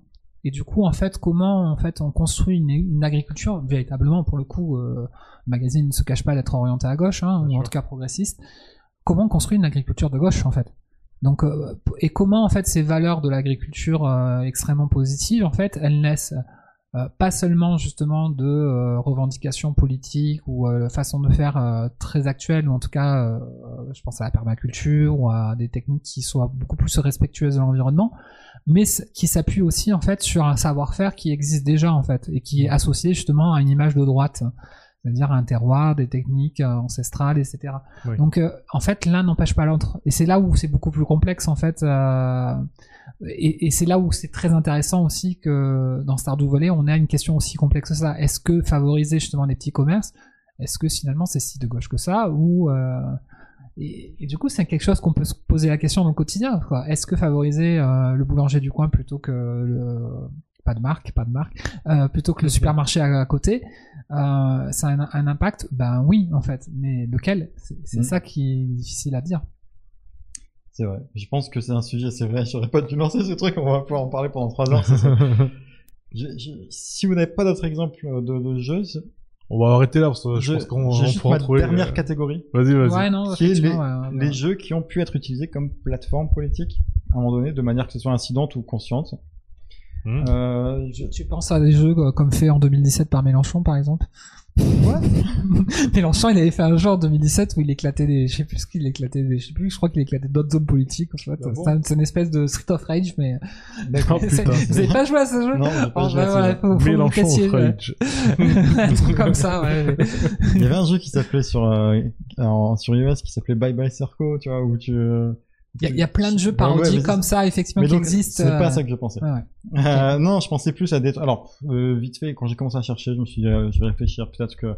Est-ce qu'on parle de trucs du genre, euh, je sais pas, Overwatch, qui ont changé le nom d'un personnage parce que le personnage était inspiré d'une personne qui, dans la vie réelle, était un gros connard. Mhm. Euh, mais j'ai trouvé un meilleur exemple. Euh, mon- Euh, J'ai une anecdote à ça Vas-y. aussi. Il faut. Euh, une maman d'élève, hein. Ah. donc euh, on dira pas son nom évidemment, mais une maman d'élève. Je dirais pas si elle est encore dans l'école ou elle n'est plus, Oui, euh. comme ça, ça, ça laissera un peu plus de flou. Voilà. A raconté à une des enseignantes euh, de l'école qu'une fois elles étaient dans le bus, à rentrer ensemble et tout. Et euh, du coup, elle lui dit, ah, mais il y a un monsieur qui s'appelle genre euh, Guy Georges, tout ça. Et... Ouais. C'est Voilà. Georges. Non, mais voilà. Donc, C'est genre- genre. Guy Georges, c'était pas Guy Georges, mais voilà, genre Guy Georges. Et euh, voir Émile lui et en fait elle, elle avait Émile un, Louis et ouais, genre Émile- et genre elle, elle avait un, un a priori hyper négatif sur cette personne parce qu'elle s'appelait comme ça et que Ah. du coup elle, elle imaginait que c'était lui en fait. Et c'est c'est c'est extrêmement euh, flippant en fait de, Ouais. de se dire ça quoi. Juste parce que le mec déjà c'est déjà dû rapporter. En plus du coup elle pouvait pas rester dans la même pièce que D'accord. Ah ouais, c'est personne. ouais, c'est flippant. ouais. C'est vrai. Donc ça, ça rejoint un petit peu ce que tu, tu viens de dire. Donc euh, du coup, euh, Après, euh, Adolf Hitler, c'est chaud quand même. ouais. mais- C'est comme tous ces gens qui appellent leurs enfants Oussama post 2001, c'est dur. c'est vrai. Non, mais Alors, vrai, ça commence si- à se tasser non, mais- maintenant, non, mais euh, pour moi, c'est l'équivalent d'appeler son enfant Adolphe, quoi. Ouais. Enfin, Ah, ça commence à se tasser maintenant. ça. Ouais. Euh, non, mon exemple, c'était euh, Notch, euh, donc le créateur de Minecraft, qui avait déclaré un jour euh, dans Minecraft, tous les personnages et tous les animaux sont gays. Par défaut, puisqu'il n'y a qu'un seul, euh, il n'y a qu'un seul genre dans Minecraft. D'accord. Et euh, ça a été pris comme une boutade à l'encontre des homophobes, mais si on y réfléchit bien, en fait, c'est extrêmement progressiste de libérer euh, le jeu de toute étiquette genrée. Mais attends, c'est chaud quand même. Il dit que par défaut, comme ils ont pas de genre, ils sont homosexuels? Ben, il faut bien qu'ils se reproduisent. Ouais. Je sais pas. Ouais, mais je sais pas s'ils ont pas de genre. En fait, ils sont peut-être, ils sont peut-être pas, enfin, ils sont peut-être asexués entre guillemets. Enfin, oui, mais pas, alors lui, dans son dire il a ils dit sont qu'ils étaient gays. Ouais, mais c'est ça qui est intéressant du coup. C'est une prise de position quand même. Ouais, c'est ça ce qui est, super intéressant du coup. Il Mm. pourrait être asexué, il aurait pu dire ouais ils sont asexués du coup. C'est ça. Voilà. Mais non. non, ils sont pas asexués. Et Ouais. je trouve que c'est assez fort en fait, parce que c'est pas si anodin que ça, tu vois, de te dire, bah voilà, par exemple, tes poules, ils ont des têtes de coq, mais elles pondent des œufs. Et en fait, il n'y a pas de, il y a pas de question de genre dans Minecraft. Bon, depuis euh, Microsoft a ajouté des, euh, des modèles féminins, donc bah, merci Microsoft d'avoir niqué le truc. Mais euh, mais C'est étonnant. je veux dire, je trouve c'est intéressant que le jeu ait été pensé comme ça, en disant, bah écoute, le, je pense que le, on va, on va essayer de faire progresser les joueurs dans un monde où le genre n'existe pas. Et euh, pour que tout le monde puisse s'y retrouver. Je trouvais ça plutôt pas Oui, mal. oui, c'est c'est pas bon. La France, pays d'assister, je les supporte de moins en moins. À commencer par mon voisin. Ah, mais c'est sympa ce qui passe à la radio. Pourquoi je n'aimais pas ça, tout c'était idiot. Pourquoi toujours aider les gens? Mon chien préféré, c'est le berger allemand. La vérité me frappe enfin maintenant. C'est chacun pour soi, Dieu choisit les méritants. Et tant pis je mette des mocassins ou des bateaux. Ça me gêne pas si ma fille doit apprendre le clavecin ou le hautbois. Et puis merde, je vote à droite juste pour savoir comment ça faire. Et puis merde, je vote à droite. Je serai sûrement riche tout de suite après. Après je vous mépriserai, ça me rendait malade, la fête de l'humain. Au puits du fou, là je me sentais chez moi. Alors c'est parti pour le ramène ton jeu. Euh, on va parler de Papers, Please, un, un jeu de simulation de contrôleur de l'immigration. Grosso merdo, c'est ça, messieurs? Le garde frontière, ouais. De garde frontière. Voilà, alors c'est un jeu que j'ai pas fait. Bon, on va, on m'entendre très peu pendant ce ramène, donc voilà, je laisse mes, mes deux compères euh, qui ont joué en parler. euh. Do- Donc il y, y avait une blague euh, dans une dimension parallèle sur euh, Louis de Funès, les gendarmes à Saint-Tropez, mais voilà. biche, tout ça. Ouais, voilà. Mais du coup, on la refera pas vraiment. Là, il y a un problème de logiciel qui fait que c'est la deuxième prise pour cette partie. Elle était tellement bien la première. Et ouais, ouais, c'était parfait. Y on avait. n'arrivera jamais à faire aussi bien. Ouais, Ouais. c'est très frustrant. Donc Bon, vous ne le saurez jamais. Ça a duré quoi 5 minutes? Même pas Donc bon, ça va. Ouais, mais on avait quasiment plié le truc. En fait. Ouais, ouais. ouais, c'est ça. On avait tué le game. Quoi, mais bon, c'est pas grave. Ouais. Donc je, je, je, je crois que je commençais dans cette première version. Bah, vas-y, vas-y. euh, je disais que c'est un jeu que mon frère m'avait fait découvrir et euh, et que j'ai qu'il jouait pendant qu'on était je sais plus dans un nom de famille et tout. Il jouait sur son ordi et le fait qu'il m'en parle ça, ça m'avait euh, marqué, je me suis mis à jouer. Et effectivement, quand je lui ai dit de quoi on allait parler dans cette mise au point, euh, il me dit bon, le ramène le jeu, c'est euh, Pepper Please. On fait, oui, ouais, c'est ça. Effectivement, il, a, il avait bien deviné que c'est un, un jeu qui est euh, qui est très intéressant. Et moi, effectivement, euh, j'ai arrêté, je pense, peut-être pour des questions de plateforme, mais aussi parce que à un moment donné, ça me commençait à être à la fois un petit peu trop difficile pour moi. Pas que euh, pas que euh, voilà que pas que ma manette en main en fait C'est un, jeu qui est très taxant mentalement. Non, mais qui va, qui va, ouais, qui va te, faire- qui va te pousser à prendre des décisions euh, qui sont compliquées. Et euh, sur plusieurs plans, en fait, c'est un jeu qui va essayer d'aliéner le joueur sur tous les, dans tous les angles possibles et imaginables. Euh, dans la mesure où, euh, ben, déjà au niveau de, c'est vraiment, c'était vraiment mieux tout à l'heure. Ah ouais, au niveau de, de, de l'interface du jeu qui va être très compliqué à gérer parce que tu vas avoir, alors ouais peut-être resituer Ouais, le complexe euh, un petit peu du jeu euh. ouais, c'est vrai, on va faire ça. Donc Papers, Please, c'est un jeu qui est sorti en 2013.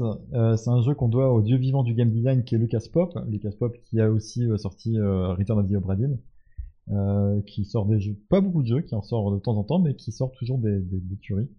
Et ça en fait partie. Ça nous met dans la peau d'un mec qui euh, gagne, rien que le fait de ça, il gagne à la loterie euh, le droit, par- donc au partir je sors, d'occuper pendant un mois le boulot de garde-frontière. c'est un jeu communiste Ah oui, bah là on est carrément dans, dans l'Union soviétique euh, telle qu'on nous le- telle qu'on la connaît par euh, par les médias euh, traditionnels. Et j'ai- comme c'est, j'ai l'impression que quand je dis ça que c'est genre, euh, moi j'y crois, pour moi la, la l'URSS c'était bien. Non, pas du tout, pas du tout. Ce que je veux dire c'est que j'ai jamais, j'ai pas eu d'expérience de première main de, de, de l'URSS, c'est tout. Euh, euh, oui, donc on, donc on, on va avoir ce rôle de garde-frontière. Et euh, c'est un boulot qui va devenir de plus en plus compliqué et très très vite très compliqué en fait. En, en fait, pour le- contexte, ça, ça met en jeu deux républiques qui sont été en guerre pendant six ans. La république d'Artoska, euh, si je prononce sans doute très mal, et euh, la Kolechi. Et du coup, euh, on garde la frontière entre la Kolechi et Artoska. Donc, c'est des gens qui veulent rentrer en Artoska. Et au début en fait quand on commence le job le premier jour, les seules personnes qui sont autorisées à entrer en Ar- Arstotska sont les Arstotskiens. Ceux qui ont un passeport, en tout Voilà, cas. Voilà. ceux qui ont un passeport qui est valide et un passeport Arstotskien. Euh, donc bon bah là ça, ça- ça va assez vite, hein, simplement on vérifie qu'ils ont un passeport, on vérifie vite fait les informations qu'il y a dessus et on tamponne, euh, on valide ou on rejette en fonction de ce qu'ils nous. Voilà. Euh, Il faut savoir qu'on a un rendement à tenir, euh, qu'on n'a pas droit à beaucoup d'erreurs avant de, de se faire Ouais, virer. trois heures maximum, euh, sinon c'est la porte. Voilà. Et que à la maison, on vit avec un budget d'à peu près. Alors je crois que en gros, une bonne journée de travail, ça te rapporte 40 dollars, et que ton loyer c'est 20 dollars, euh, la bouffe c'est 10 dollars et le chauffage c'est 10 dollars.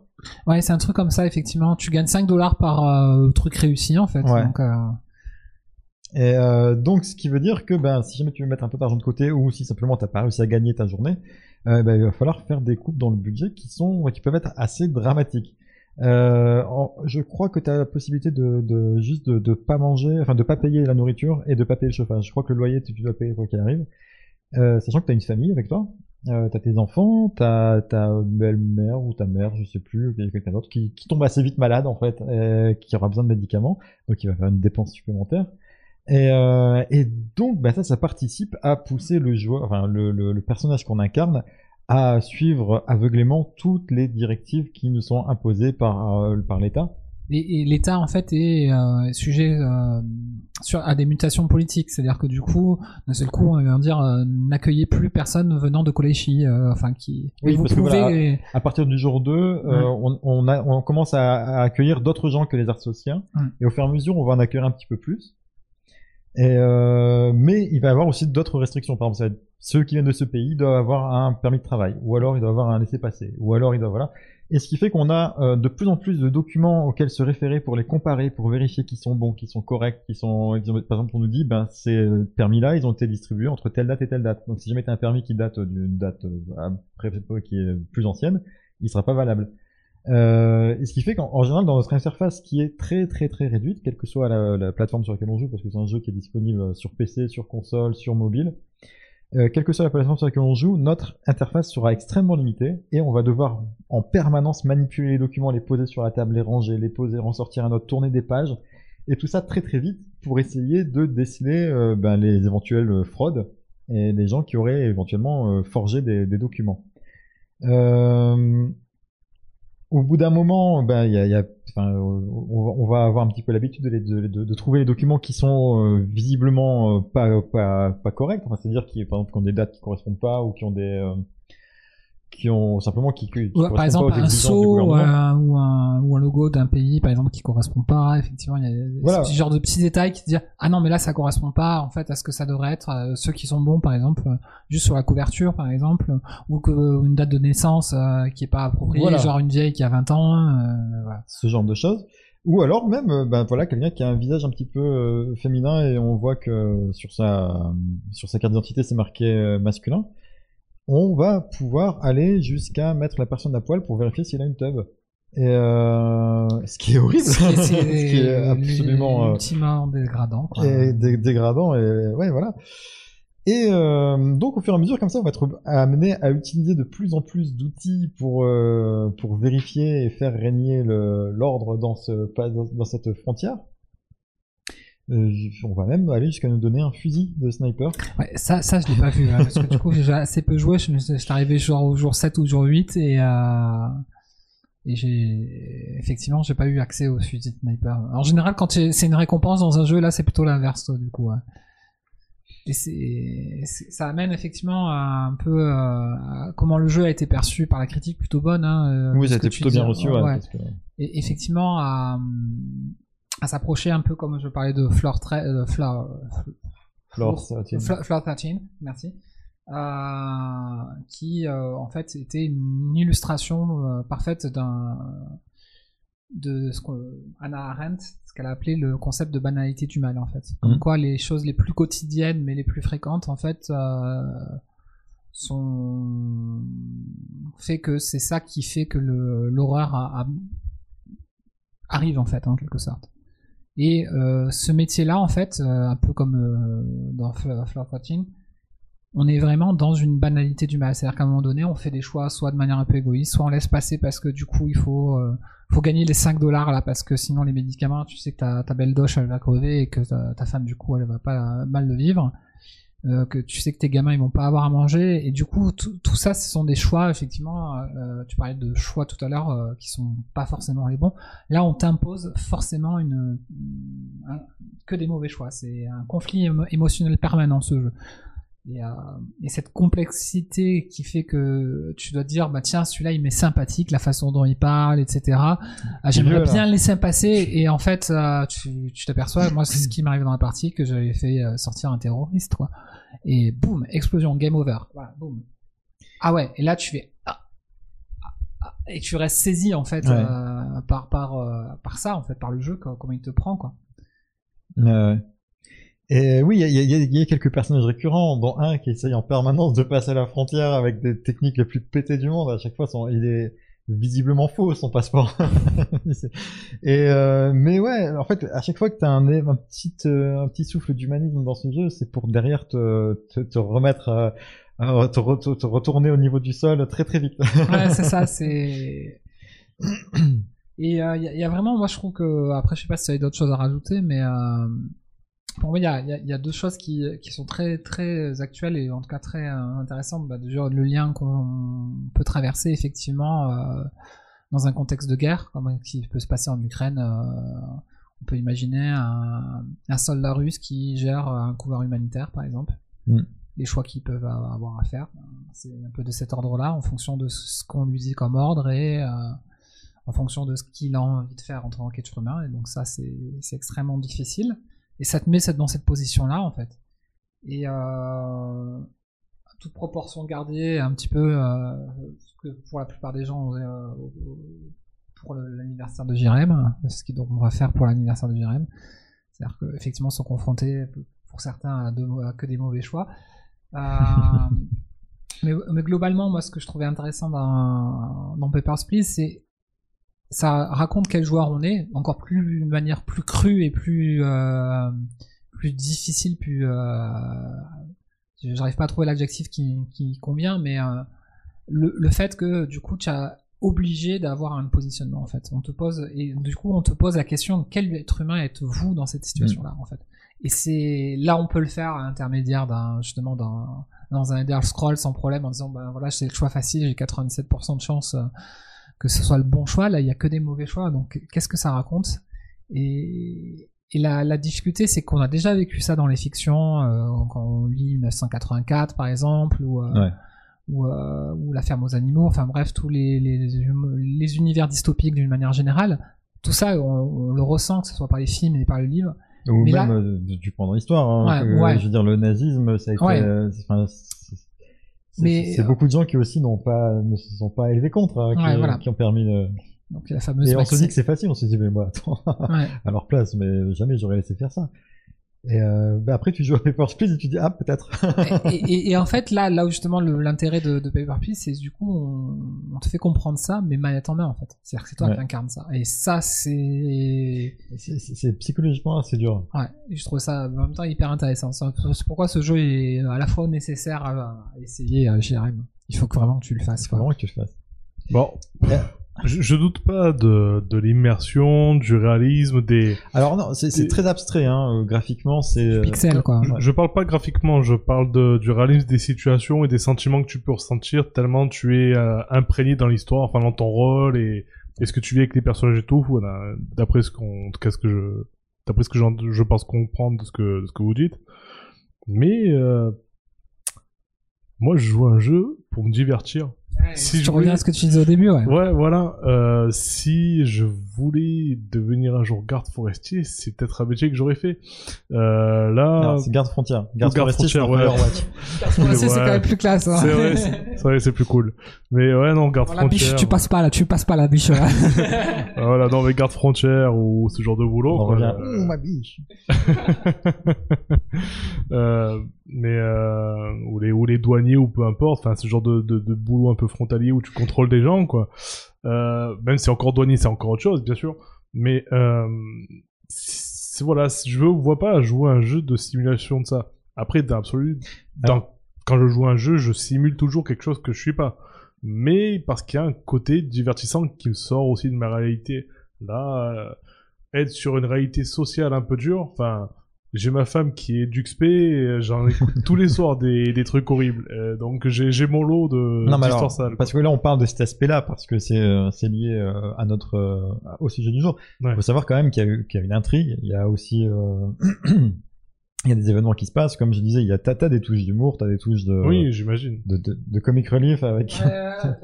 Il y a des, des passages très émouvants dans le jeu. Oui, enfin, T'as des passages aussi très déprimants. Quand Ouais. tu dis quand, quand quelqu'un a réussi à passer, tu sais que la personne n'aurait pas dû passer, et puis tu te dis ouais, on va se faire un petit peu. Et le lendemain, t'apprends ce qui lui arrive dans le journal, tu fais j'étais un connard. et euh, non, non, non, mais le, le jeu est intéressant. Il se passe vraiment, des- enfin, parce que très vite, t'es contacté par différents groupuscules qui vont te dire, bah, nous, on a peut-être d'autres d'autres plans que ceux du gouvernement. Et euh, il se passe un truc, il y a une histoire qui, est, qui est- qui est intéressante à suivre, etc. Il n'y a, pas que, Ouais. c'est- pas juste une simulation bête et méchante. T'as un mode infini pour euh, si tu veux vraiment jouer en mode. Mais sinon, le, le jeu, voilà, il se, se- il se tient. C'est pas juste euh, un truc où tu vas vérifier que les gens. enfin, D'accord, il- ça, ça, ça- ça t'amène quelque part à un Ouais. moment. Oui, oui, oui. D'accord. ça- il y ça- a 20, il y a 20 fins différentes. Je crois que 18 sont mauvaises. J'ai Ah, pas réussi à en trouver une bonne en tout cas. moi. Moi, du coup, moi, j'ai dû faire celle euh, avec le terroriste. Je pensais que l'expérience se résumait juste à ça, à faire Non, ce non. boulot-là, à gérer ta, réali- ta réalité, euh, enfin, virtuelle à côté avec euh, tes Non, problèmes c'est pas une familiaux, simulation de garde quoi. frontière, ouais, effectivement. Voilà, moi, On je est pensais très que très loin de ça en fait, Alors, finalement. comme vous l'avez pas souligné, moi j'ai l'impression que c'était ça. Et euh, il y a un film, il y a un court métrage qui a été tourné à la suite du film. Ouais. Euh, donc euh, on a vu tous les deux. Moi j'ai vu juste avant euh, avant le podcast là ce soir.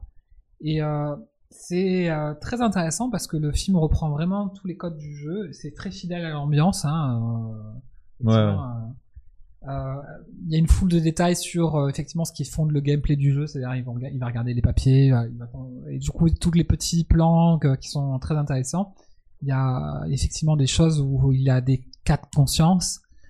Et effectivement, euh, sans spoiler le film, euh, il y a une des fins qui correspond à une des 18 fins. euh. Voilà. Alors, et C'est ça ouais. qui est, qui, est, qui, est, qui est très touchant. C'est très, c'est très bien réussi. Enfin, franchement, voilà, il est disponible sur Steam euh, gratuitement. Hmm. Euh, sur YouTube aussi, je pense. que Sur YouTube aussi, ouais. ouais. Euh, alors, du coup, la question, c'est est-ce que Papers, Please c'est un jeu de gauche ou un jeu de droite? Parce que c'est un jeu qui critique, Fortement. qui semble en tout cas fortement critiquer le, le, le- le- les régimes communistes qui ont pu exister. Parce que oui, alors on n'en a pas parlé, mais euh, que ce soit dans l'iconographie, dans euh, l'ambiance générale, on est dans un, oui, on l'a dit, on est dans un ouais, pays oui, euh, qui, qui ressemble très fortement à un pays d'ex-URSS. Hmm. Euh, dans à peu près tout ce qu'on, ouais, voilà, tout ce que le jeu a à nous offrir visuellement, en tout cas, c'est, on est là-dedans.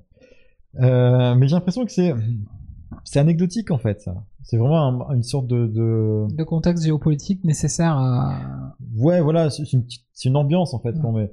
Le message, il serait plus contre le totalitarisme euh, en manière général. Et peut-être aussi une critique de notre processus d'immigration qu'on utilise actuellement dans nos pays à nous, euh, qui finalement est pas aussi horrible que ça, j'espère, mais euh, au moins aussi arbitraire. Ouais, effectivement. Et euh, voilà. Et encore une fois, on remarquera que comme ben, on essaie de, de, de distancier un petit peu le, le, le sujet de, de, de- du monde réel, mais que, enfin, moi, enfin, en tout cas, c'est comme ça que j'ai compris. Pour moi, c'est euh, ah, ben regarde ce que c'est, un petit peu comme entièrement mon amour, c'est regarde ce que c'est que de vouloir passer Mais une et puis euh, encore une fois, quand je dis que c'était euh, assez d'actualité, euh, c'est la façon. euh, D'ailleurs, euh, tant mieux pour les réfugiés ukrainiens, mais effectivement, pourquoi on n'a pas fait avec les Maliens, avec les Syriens et de la même façon? Mm. Quel est pourquoi faire des différences à l'entrée à la frontière quoi? Oui, voilà, là, il y a un mec qui, clairement, tous les jours, voit passer des gens et qui voit le passeport et dit Bon, t'es ukrainien, tu passes, t'es syrien, tu passes pas. Et euh, qui se retrouve dans le cas de notre, de notre personnage de, de Papers, Please, mais dans, dans la vraie vie, quoi. Et euh, Petite anecdote, j'étais dans la montagne là. Euh, J'épargne un petit peu toute la partie balade donc, qui était très très sympa et très euh, dans l'aventure. Je finis par euh, lier connaissance avec un couple de retraités euh, rencontrés dans la randonnée. Et au retour, la route était fermée. euh, on était à deux pas de la frontière italienne. La route était fermée pour retourner. Il y avait un éboulement, etc. Et eux, ils avaient voulu faire un petit passage en Italie. Au moment où elle fait demi-tour au niveau de la frontière, il y a les gendarmes qui l'arrêtent. Il dit Excusez-moi, madame. Il n'a même pas dit papier, s'il vous plaît. Quand même. Quand même. Il dit ouvrez le coffre, s'il vous plaît. D'accord. Et il me dit non, on cherche s'il y a des migrants. On cherche quoi? On cherche s'il y a des migrants. D'accord. Ils ont fait refermer le coffre, ils ont vu qu'il était vide. Dur. Repartir. On a juste 2 kilos de shit dans le coffre. Ah, ça va.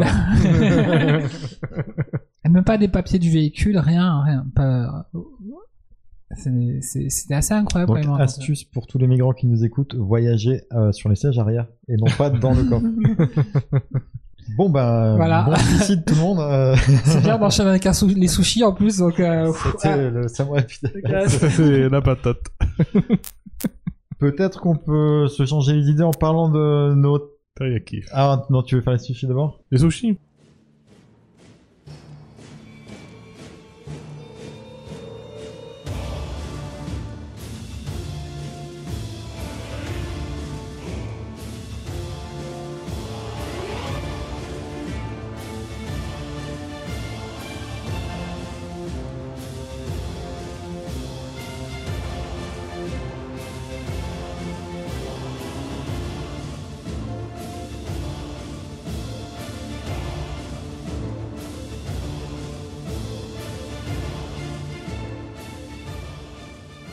Est-ce que, déjà, dans votre carrière d'électeur, hein, on va appeler ça une carrière, Oh putain. Donc là, c'est le sushi. Ouais, voilà. Ouais. Vous avez voté. Je parle même pas de politique, hein, peu importe Ouais. les convictions. euh, euh, euh, dans quelqu'un que vous croyez et qui a gagné. Bon, en tout cas, est-ce qu'à l'élection présidentielle, pour la faire un peu plus resserrée, vous avez déjà voté pour quelqu'un au deuxième tour euh, en qui vous croyez ou en tout cas vous étiez pour ou euh, Maintenant que tu le dis, mm, non. Ouais. euh. Une fois, ça a failli. On va dire que l'année où... euh, Ah putain, comment il s'appelait ce con? J'ai un trou. Euh... Ah, celui qui a eu avant Macron, j'ai un trou. Hollande? Hollande, merci. Euh, tellement, tellement il m'a- marqué, quoi. Euh, Mais je crois qu'il a laissé à peu près la même trace à j'ai tellement de conviction. Donc ouais, on va dire que c'est... le premier président de gauche pour qui j'ai voté qui est passé, mais Non mais, euh, t'étais pas. convaincu, t'étais convaincu par ce qu'il non, voilà, c'est pour ça que je dis, ouais, c'était à de gauche, mais c'était plus un vote de soutien, entre guillemets. non mais c'est euh. comme si je- Jadot était au deuxième tour et qu'il au premier tour et qu'il avait gagné. Hein, tu vois, c'est pareil. Hein, Oui, euh, oui. mais- Bon bref. Non, mais j'ai- jamais, enfin, ceux pour qui je croyais vraiment ne sont jamais passés. Ils ont même jamais passé le Le premier, tour. ouais, voilà. ouais. Est-ce qu'ils ont déjà été remboursés de leur campagne? Certains, oui. Non, mais c'est dire à quel point c'est mal foutu parce qu'en après je pense que c'est largement commenté, mais il y a, il y a cette insatisfaction permanente qui mène euh, très souvent à la- à l'abstention en fait au final. Ouais, ça fout la rage. Euh, du fait que ben euh, la personne qui nous représente en fait, euh, bon, de toute façon c'est on n'est pas dans une démocratie réellement représentative, hein, mais euh, mais du coup euh, bah en fait elle correspond pas du tout à nos idées à- Mm, mm. et, et c'est frustrant. Ah, Après, là, on parle de nous, mais euh, il y a des gens qui Oui. sont très contents. oui oui oui, Oui, sûr. là, on parle de- de- des trois personnes qui animent ce podcast. Qui, Ah voilà. oui, Ouais. oui, nous, nous, on n'est pas je contents les, les- je pense que nos auditeurs qui nous écoutent. euh, Non, mais voilà, c'était un petit gauche, souci en fait sur effectivement le, la, pour moi la nécessité de, de changer la façon dont ça se passe quoi en fait euh, effectivement le, le côté un peu euh, jupitérien pour reprendre les termes de notre cher président. Euh, bah en fait euh, c'est bon ça c'est vétuste en fait et je pense que la façon dont ça se passe c'était complètement anachronique. C'est plus du tout correspond ça correspond plus du tout à à notre époque en fait. Donc euh, alors je sais pas hein, moi je j'aime bien l'idée du jugement majoritaire mais on l'a vu euh, quand ça fait pour la primaire populaire c'était une blague mais euh, Ah, quelle merde, ce truc. ah ouais, ouais, ouais, Mais ça, ça, ça, ça a été, c'était n'importe quoi. ça a été n'importe quoi ça a été contre-productif au final Entre Et- les mecs qui disaient, moi, je veux pas y participer et qui ont été choisis. Ouais. Ceux qui voulaient participer mais qui n'ont pas eu de voix. C'était n'importe quoi, ce truc. Et mais pour le coup, le principe du jugement ma- majoritaire est intéressant, mais euh, voilà, du coup, il y a, il y a d'autres façons de, à rechercher, ou en tout cas à, à essayer.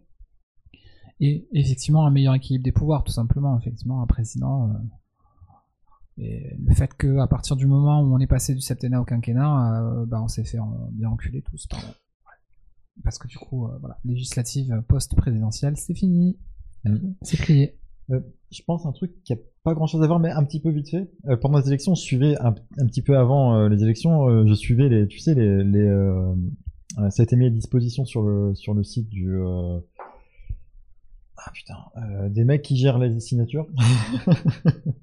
Genre le ministère de l'Intérieur ou un truc non, comme ça? euh, merde, ah putain, euh, peu importe, eux. Voilà, ces mecs-là. Voilà, et bref, ils mettaient à jour régulièrement, toutes les semaines, en fait, le nombre de signatures qu'avait obtenu chaque candidat. Ah oui, Le Monde Non, un truc comme ça euh, non, bah, le monde relayé. Ouais. Le Conseil constitutionnel, voilà. Ah, ouais. Euh, donc euh, le site du Conseil constitutionnel, toutes les semaines, en fait, il mettait à jour la liste des, des candidats et euh, les nombres de, de, de signatures qu'ils avaient obtenues et par qui. C'est-à-dire que tu pouvais regarder, par exemple, dire, bah, moi j'ai un élu chez moi, que ce soit un, un député, pas un député, un, un, un président, de région, président de, un, comment s'appelle, un élu du département, je sais pas comment il s'appelle. Conseil général. conseiller général, euh, ouais, euh, ou un maire par exemple, Enfin, voir à qui il a donné euh, sa signature. Et euh, il y a un truc que je comprends pas, peut-être que vous savez vous, c'est les gens qui donnent leur signature, par exemple à François Hollande ou à Jean-Louis Borloo en 2022. Oui, alors qu'ils se présentent pas ou qu'ils Enfin, sont. tu vois des trucs ouais. comme ça, des, des Ah, mecs qui sont pas présents. qui L'i- sont- L'idée, c'est de les pousser à se présenter. Oui, mais d'accord, mais genre les deux qui ont donné leur voix à, à François Hollande. Ah, je suis d'accord que ça sert absolument à rien, hein, mais... Est-ce que c'est des trolls? Est-ce que c'est des gens qui sont tellement vieux et séniles qu'ils savent pas ce qu'ils font? Est-ce que c'est des gens qui se sont trompés de case? Euh, qui, Bah non, il y ont a- pas la case Hollande.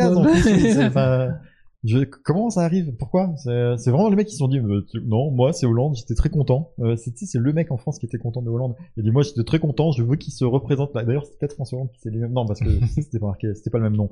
Mais euh, non d'accord, vous n'avez pas non plus d'explication à ça? Non, non, c'est complètement Hmm. euh, absurde. Bah, Comme j'ai pas l'explication au fait que Bozo ait fait ex-Marseille pour voter Potou. Reste chez toi, Coto, euh, Poto, quoi. Après qu'est-ce que tu veux? C'est- c'est- c'est c'est pas plus mal. Enfin je veux dire il y a pire. Ouais, il a fait. euh, Ouais, c'est bien de carcasser euh, Bozo, quoi. Ne serait-ce que pour le voir apparaître dans les débats, c'était bien. C'est vrai. Ah, Moi, je l'adore, Potou. Hein. Ah, 2017, il a eu, il a eu, euh, il a envoyé pas mal de scuds, là, pendant... Non, honnêtement, s'il n'y avait pas eu autant d'enjeux euh, et euh, de ça jouer un peu stratégie euh, au premier tour, je lui aurais donné ma voix. euh, mais voilà. Ah, c'était mon deuxième choix aussi dans Ouais. l'absolu. Hein. Poutou il est tellement sympathique. Non, moi, j'étais vraiment sur un mo- en mode vraiment, z- j'avais zéro. euh, Vous êtes- zéro Tu me fais candidat. peur quand à j'ai cru que t'allais dire zéro. Moi, j'étais Attention en mode, euh, c'est- non, en, en mode, il y a vra- vraiment zéro personne en qui j'avais euh, une totale confiance et à Oui. qui j'avais donné ma voix euh, cette année. Alors forcément, j'ai voté pour quelqu'un au premier tour, Oui. euh, bah, pour, euh, pour La Mélenchon. mélange.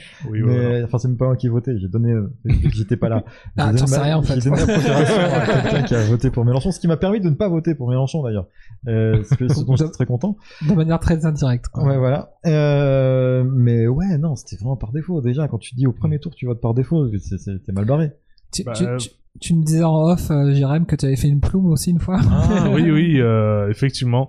J'ai voté deux fois au second tour pour président qui a été élu. Donc la première fois, enfin la deuxième fois plutôt, c'était Hollande. La première fois, c'était Sarko. Et non pas par conviction.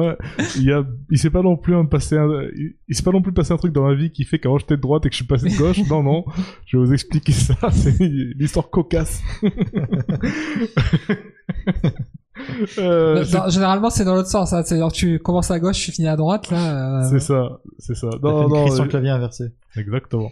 Non, à l'époque, euh, bah, j'étais, j'étais étudiant en fac, forcément, et euh, il y avait donc, euh, bah, c'était la première fois en fait, Sarkozy a été élu, donc c'était 2007, hein, Ouais, on en ça. parlait.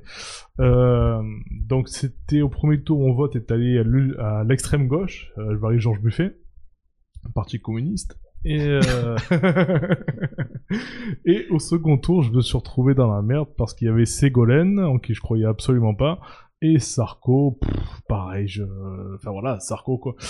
Et euh, mais je voulais quand même voter quoi. Je, croyais au vote. En fait, c'est même pas que je voulais voter, c'est que j'y suis allé en fait au début pour voter, peut-être plus Ségo, voilà. Et en fait, je me suis dit non mais je peux pas voter pour elle en fait. Et je me suis dit je peux pas voter pour Sarko non plus. Donc j'ai fait la plume. Et c'est Sarko qui l'a remporté. Alors, la plume, dans notre région, ça s'appelle le plouf plouf. Ah, Je voilà, tenais à préciser pour que. Voilà, t'as raison. Faut penser à nos amis ch'tis, ou en tout cas du Nord. Euh, et, euh, et en fait, Euh, ouais, c'est- c'est le plouf plouf, ça sera toi qui aura ma voix, mais c'est pas puis vraiment Mais- parce que j'ai envie. Mais comme euh, euh, c'est ça. Et ça a été la première et dernière fois que j'ai que j'ai fait ça, du coup, parce que je trouvais ça totalement con après. euh, je me suis dit, pourquoi j'ai fait ça? Euh, Bon, après, je le sais pourquoi. C'est parce que le vote blanc, il est pas compté, parce que... Ouais, voilà, ne serait-ce que ça, quand je parlais de, de changement à faire, ne serait-ce que, euh, euh, en fait, à partir du moment où on a une majorité de vote blanc, bah, en fait, on, a un pré- on est obligé de refaire les élections. Ouais. Bah alors, c'est quoi Je vais même pas jusque là. Simplement parler du résultat blanc. Ouais.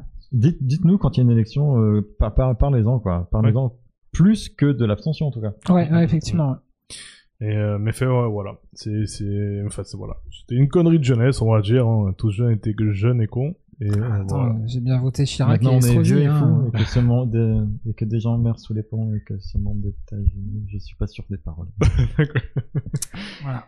On est que, on est que des pions contents d'être à genoux. Donc, euh, je sais qu'un jour nous gagnerons à devenir fous. Mm. Le grand poète Damien XVI. Ouais. Oui, oui, on a, on a reconnu. Enfin, je pense que- 1999. Putain, si vieux que ça. Euh, ouais, moi, de, je crois que 2007, c'est la première fois où j'ai pas voté euh, au second tour. Euh, Hmm. Parce que j'avais la mauvaise expérience de la précédente, où j'avais fait comme toutes les personnes censées euh, barrage, à, Chirac. à- à- barrage à Le Pen en votant Chirac, Hmm. et que Chirac euh, s'en est gargarisé pendant tout son quinquennat en nous Bah oui. disant bah attendez les gars vous m'avez plébiscité c'est pour moi que vous avez voté je sais bien que 70% des votes c'est pour moi c'est pour mes idées euh, ce que a priori ne fera pas Macron Non, Euh, il, si j'ai il aura compris. pas un score de République bananière, comme on dit, qui Oui, est non, déjà puis- un- un- une façon de le dire de manière très péjorative et discriminatoire. Non, puis il a, il a au moins la décence de dire, euh, d'a- d'admettre qu'il sait que toutes les voix qu'il recevra ne seront pas pour lui et que, de prendre en compte ça dans, dans, ses, dans ses propositions. euh, J'y crois absolument euh, pas. oui, J'y non, crois absolument Alors, pas moi non j'aime bien, plus. j'ai- beaucoup aimé ces, ces déclarations ces derniers jours qui sont euh, Ah oui, j'ai vu, euh, il y a beaucoup de gens qui ont voté pour Mélenchon. Peut-être qu'il faudrait que je fasse un truc un peu plus social. Alors ce que je vais faire, c'est que je vais donner une aide. Je sais pas encore à qui, je sais pas de combien, mais il y aura une aide. Mm, Bah, c'est non, moi- magnifique. C'est, c'est tellement, tu sais, c'est tellement. Oui, je vous lancerai quelques pièces. Il y a pas, il y a pas de problème. C'est ça que vous voulez. Moi, Oui. comme, dans la, comme dans la définition euh, très personnelle de Macron, je ne suis pas citoyen français puisque je ne suis pas vacciné. Ah. Je, je ne peux pas lui donner ma voix. Elle ira pas non plus à Le Pen parce qu'il faut pas partir en couille, hein, mais euh, Et, ce et- sera et de je pense qu'effectivement, on peut peut-être conclure sur ça pour, pour passer à autre chose, parce Mm. qu'on pourrait en passer par des heures et c'est pas le but. Euh, effectivement, c'est euh, c'est très difficile parce qu'on on rentre dans la- parfaitement dans la thématique. Je trouve que le sushi était d'actualité. euh, de faire face, en tout cas pour nous, hein, euh, Mm. qu'à des mauvais choix et on, va ça. choisir le ce qui nous semble entre guillemets le moins pire. Euh, en mode voilà, il y a des, des gens qui vont euh, se retrouver dans la même situation et qui vont avoir plusieurs cas de figure et personne ne sera vraiment à blâmer. Ouais. Il y a, il y a- il y a quand même un bon côté à cette élection. Il y a un bon côté à cette élection. C'est que Pécresse ne sera pas remboursée. Ah ouais, ça, ça, c'est chouette. Ça, Alors, parce que c'est ouf quand même. La meuf, elle, elle voulait diriger le pays. Elle sait pas gérer sa campagne. Elle sait pas gérer son propre argent. C'est-à-dire que, pour vous expliquer à quel point c'est grave, il y a un moment donné, euh, l'État donne à tous ceux qui ont leurs 500 signatures, il leur donne 800 000 euros pour leur campagne. Ça, c'est gratuit. Avec ça, par exemple, Macron, quand il s'est présenté la première fois, vu qu'il n'était pas sûr d'atteindre les 5%, parce que c'était la première fois qu'il se présentait, il savait pas trop, il a dit, moi, ce que je vais faire, c'est que je prends une assurance, je paye 250 000 euros, qui fait que si jamais j'ai pas les 5%, ma campagne est remboursée. À partir du moment où c'est possible de faire ça, il faut vraiment être la dernière des teubés pour pas le faire. Oui. On est d'accord qu'il y a, Oui, y oui, c'est pas la seule, il y a aussi euh, Jadot aussi qui se retrouve dans la situation, sauf que c'est pas son pognon à lui, Jadot, j'ai l'impression. Ben, déjà, attends, parce qu'il y a des gens, normalement, tu utilises l'argent du parti pour faire Ouais, ça. ouais, tu utilises Jadot- pas tes sous à toi. Hmm. Faut être- elle est vraie, c'est vraiment la dernière déconne, cette femme. Je veux dire, elle avait, il faut vraiment être teubé. Il faut être teubé pour faire ça. Et cette meuf-là, elle voulait être présidente. Euh, Voilà. Euh, est-ce qu'on peut considérer, est-ce que t'avais un sushi, Jérôme, qui est différent sushi, sushi, oui, un petit sushi. Euh, Parce que moi, je m'associe au sushi de, de The D'accord, ok. Donc ce sera le dernier sushi qui va clôturer les sushis. C'est ça. Un dernier sushi pour La sushi en off. Euh, ouais, un petit sushi, c'est que, euh, bah, en fait, quand on a lancé ce podcast, on, on a le premier hébergeur par chez qui on est passé, c'est SoundCloud. On pensait ça, enfin, je sais pas, c'est un, c'est un choix qui, qui s'est fait un peu par défaut. Bah, un peu naturellement aussi. Ah, Voilà. bah, tiens, euh, c'est quoi l'hébergeur? Moi, je connais SoundCloud, moi aussi. Enfin, tout le monde connaît SoundCloud. quoi, on connaissait, il y a deux trois, deux, trois podcasts qu'on écoutait qui étaient dessus, du coup, ça nous a paru une bonne idée. Euh, on avait dû prendre, du coup, dès le début, la version payante et premium parce que, euh, en fait, Des podcasts qui durent 3 heures. C'est ça, voilà, t'es bloqué à 3 heures par mois. Du coup, ben, comme on faisait, bon, au début, c'était une heure et demie, deux heures, et en fait, c'est très vite arrivé sur 3 heures, enfin bref. Puis on Et, en faisait plus qu'un par mois. Et On on en faisait une fois tous les trois euh, semaines, donc c'est du ça. coup, ça. Sur un mois, on dépassait quoi qu'il arrive, mais avec des formats un peu plus courts. Et euh, du coup, voilà, pendant un an, pendant un an, on a fait ça à peu près. Et euh, on est passé récemment c'est chez PodCloud, euh, donc hébergeur français, euh, qui offre... Quand euh, même, après, priorité nationale. Voilà, déjà, faut, faut être un peu chauvin, hein. Euh, qui propose, bon après je vais faire un peu leur pub, hein. c'est, pas sponsorisé ni rien, mais voilà, au moins s'il y a des amis podcasteurs qui nous écoutent, ils sauront pourquoi SoundCloud c'est un mauvais choix et Podcast, PodCloud en est un meilleur, même s'il y a d'autres hébergeurs qui sont très bien aussi. Mais euh, voilà, on a plus de stockage, euh, je crois que c'est un stockage illimité. euh, Ouais, et puis euh, deux fois moins cher aussi. et, euh, Presque, non. pas euh, deux fois. SoundCloud c'était euh, 11 euros par mois, et là c'est 9 euros par mois. Ah oui, Euh, donc pas, ouais, loin de deux fois. Ouais, ah voilà. oui, d'accord, moi je Deux euros, en c'est- ouais. mais, euh, mais par contre, oui, on a, on peut en- enregistrer autant d'émissions qu'on veut. On peut avoir plusieurs podcasts dedans différents. Enfin, voilà, c'est, euh, c'est, euh, très très intéressant. Et a priori, d'après ce que j'ai compris, sur le côté un peu technique, leur flux RSS est, est mieux foutu que celui de, de SoundCloud qui est un peu bordélique et tout, qui est en fait pas pensé pour le podcast. Hein. SoundCloud, c'est à la base c'était juste de la musique. Ah ouais, effectivement, c'est pour les groupes euh, d'avoir une plateforme pour euh, mettre leurs morceaux en ligne. C'est ça. Euh, alors, mon sushi, il vient Il est ailleurs, en fait, quelque voilà, part. il est ailleurs. Il est sur le fait que pendant un an, on a payé un service. euh, et que le jour où j'ai arrêté l'abonnement premium de SoundCloud, on a perdu tous nos podcasts qui étaient hébergés sur SoundCloud. c'est des fils de pute. Voilà. Euh, c'est euh, même ceux qui faisaient moins de 3 heures. Oui, qui tous- pu rentrer dans la version. Exactement. gratuite, on a tout perdu, euh, du coup toutes nos stats, enfin tout ce qu'il faut.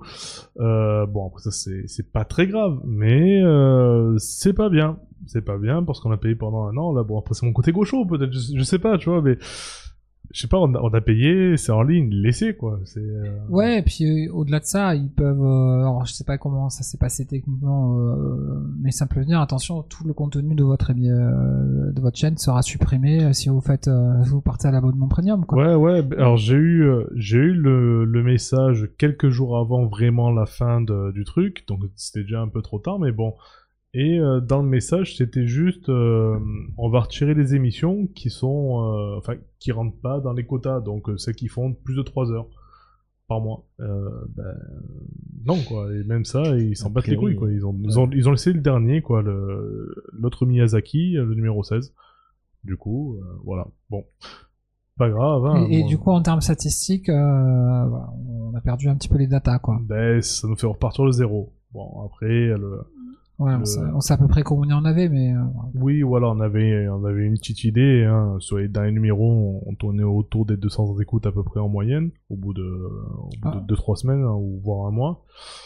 Et euh, voilà. Bon, après, ce qui est bien foutu, par contre, chez PodCloud, c'est qu'au niveau des stats, c'est plus précis. Euh, t'as les écoutes, t'as le nombre aussi d'auditeurs ou d'auditrices. Euh, du coup, bah, tu, tu sais, voilà, euh, le nombre dire, exact, ou plus ou moins, de personnes qui t'ont écouté, parce que les écoutes, c'est une chose, les auditeurs, c'est encore autre chose. Euh, T'en as qui peuvent écouter plusieurs fois, enfin bref. Euh, tu tu as un détail sur les euh, sur les plateformes qui ont été utilisées. Donc nous on est beaucoup utilisé, beaucoup écouté sur Spotify, sur aussi Podcast Addict qui est une une appli euh, pour écouter des podcasts. Euh, bon d'autres plateformes. Euh, Enfin bref, PodCloud c'est très bien au final. et, c'est quel pays qui nous écoute le plus? Étranger. Ah euh, des voilà. Français. Euh, bah après alors alors il y a eu un truc chelou. je sais Après la pas- France, quoi. Parce que sinon, oui. non, bah après, non, mais euh, ce que je veux dire, oui, il y a, il y a un peu d'écoute, euh, parfois vite fait des États-Unis ou de l'Espagne, ou voilà, doit, on doit avoir des auditeurs qui, qui nous écoutent de, de là-bas. Mais euh, il n'y a pas un pays qui se démarque plus que d'autres, hein, c'est, euh, ça reste plus ou moins équivalent. Par contre, une fois, on a eu un pic, alors je sais pas si je vous en ai, si- si je Ouais, c'est pour ça que je t'en parle, Ouais, en je fait. t'en ai la perche exprès. Euh, on a eu, je sais pas pourquoi, euh, un pic d'écoute qui venait de Russie. Euh, alors, et, et c'était euh, juste après euh, l'autre Miyazaki, dans lequel j'avais mis, euh, je crois que c'était après les sushis, voilà, la musique russienne de Sting. Et c'est très certainement par rapport à ça. Et ouais, on a eu euh, la semaine, enfin la, la première semaine euh, de lancement de, de l'émission, enfin de, de ce numéro-là, on a eu euh, a priori environ une dizaine d'écoutes qui venaient de Russie, quoi. Donc euh, Je crois que c'est attention. le KGB qui, qui nous Voilà, le, le Kremlin, le Kremlin dans Moscou. l'oreille. le le Eh Kremlin ben, écoute eh tout ça pour eh, Epizakast. Vous savez quoi, les mecs? Vous pouvez bien vous faire encu- aller vous faire enculer. Mais Dis-le en russe. c'est- Euh, c'est trop compliqué. côté- d'un certain côté, pour des gars de, gau- de gauche comme nous, est-ce que c'est pas un, un petit but atteint le fait d'être Non. par des, so- des soviétiques Ben non, je- ça va bien avec le thème du jour. pas vraiment. Euh, non. pas, pas en ce moment en tout cas, non, clairement. Oh, et puis depuis longtemps. et ouais. Bah c'est pas mal. On va pouvoir Ouais. maintenant qu'on est tous est. prêts à se tailler les veines, Ouais. euh, passer à nos teriyakis. Yeah. C'est c'est enfin un moment joyeux dans, ce, dans dans ce numéro parce que Ouais. jusqu'à présent c'était un peu dur. Ouais. Bon, après, on a essayé d'apporter un peu de légèreté quand même dans ces sujets. Ah pas forcément. Hein. Vous allez voir qu'avec. Bon, moi je reste dans le thème. hein. Ah, un petit peu aussi. hein. Euh, bah écoutez, je vais commencer par ça, j'ai peut-être le teriyaki, le... Bah le... Ouais, le plus basique, j'ai envie de dire, ou en tout cas pas original, puisque j'en ai déjà parlé en live. Mais euh, c'est c'est la, décou- la découverte de cette île qui est l'île, voilà, que j'ai que j'ai Ah. bien aimé, voilà. C'est... Euh...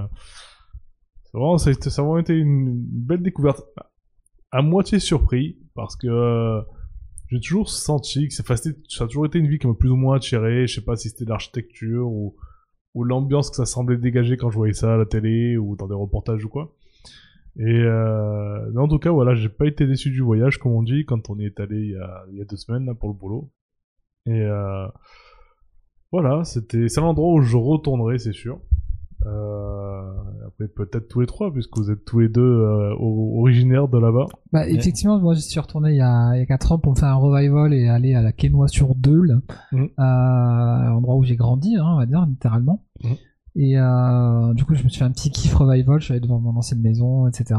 Mais je connaissais pas l'île parce que moi, l'île, j'y allais euh, pour aller voir les amis de la famille euh, qui habitaient là-bas, mais je connaissais pas du tout, en fait, Ouais. mes, mes yeux d'enfant, quoi. Et pareil que toi, ça a été un, vrai kiff de découvrir l'île, euh, son ambiance, son architecture, euh, les gens, enfin. Ouais. J'ai vécu de belles choses euh, juste en me baladant dans l'île, en fait. Un, Ouais. un, un mec qui m'avait abordé, discuté de deux minutes, il me fait Mais tu viens du Sud, toi? Je, je fais Mais non, euh, j'ai pas l'accent du tout, quoi. Il me fait Si, si, tu viens du Sud, tu viens de Marseille, un truc comme ça, quoi. Ouais. Bon, ok, c'est vrai. Mais voilà, donc du coup, euh, voilà, j'ai trouvé très. Enfin, une, une ville où on s'y sent bien, bon, mis à part le temps, mais bon, ça. Ouais. Bah, Encore qu'on a eu, on n'a pas été. On a eu beau temps. Ouais. Moi, eu suis retourné euh, la semaine dernière. J'ai eu du soleil. D'ailleurs, vous avez vu, j'ai pris les couleurs. J'ai eu du soleil toute la semaine. c'est vrai qu'on on te voit euh, un, peu, un peu beaucoup plus que d'habitude sur ton t-shirt blanc. Mm. Ouais, ouais. Euh, non, non, c'était c'était vraiment cool. euh, belle découverte. euh, pareil, comme tu dis, les gens et tout. à l'instant, je suis allé chez, chez un coiffeur. avec Monsieur V, d'ailleurs, qui s'est fait, qui fait la barbe. Alors, il faut le dire, hein, c'est le genre de salon de coiffure où il faut être très tolérant. faut vraiment pas avoir un problème avec les homosexuels. il y en avait de partout. Alors moi, ça m'a fait rire, j'étais tranquille. Ça te fait rire, l'homosexualité Non, mais non, justement, ce que j'allais dire, c'est que ce qui me faisait rire, Ah, c'est la réaction de Monsieur V. de Monsieur V qui, qui est un peu, on va dire un peu allergique, pour dire ça gentiment, et euh, qui, a- qui, qui- qui était aux aguets, qui regardait de partout, qui était pas bien. Moi, au contraire, j'ai j'ai passé un moment sympa. euh, je me suis fait ben, la, la coiffeuse là, euh, qui m'a qui m'a fait la coupe et tout.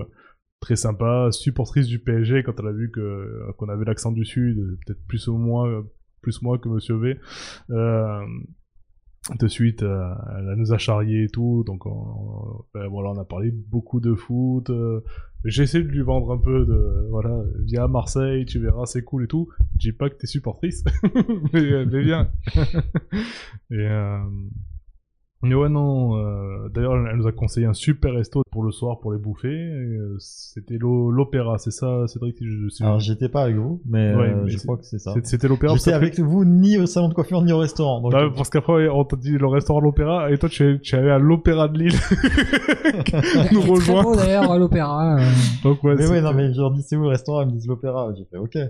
Et, ouais, Voilà. ouais, ouais.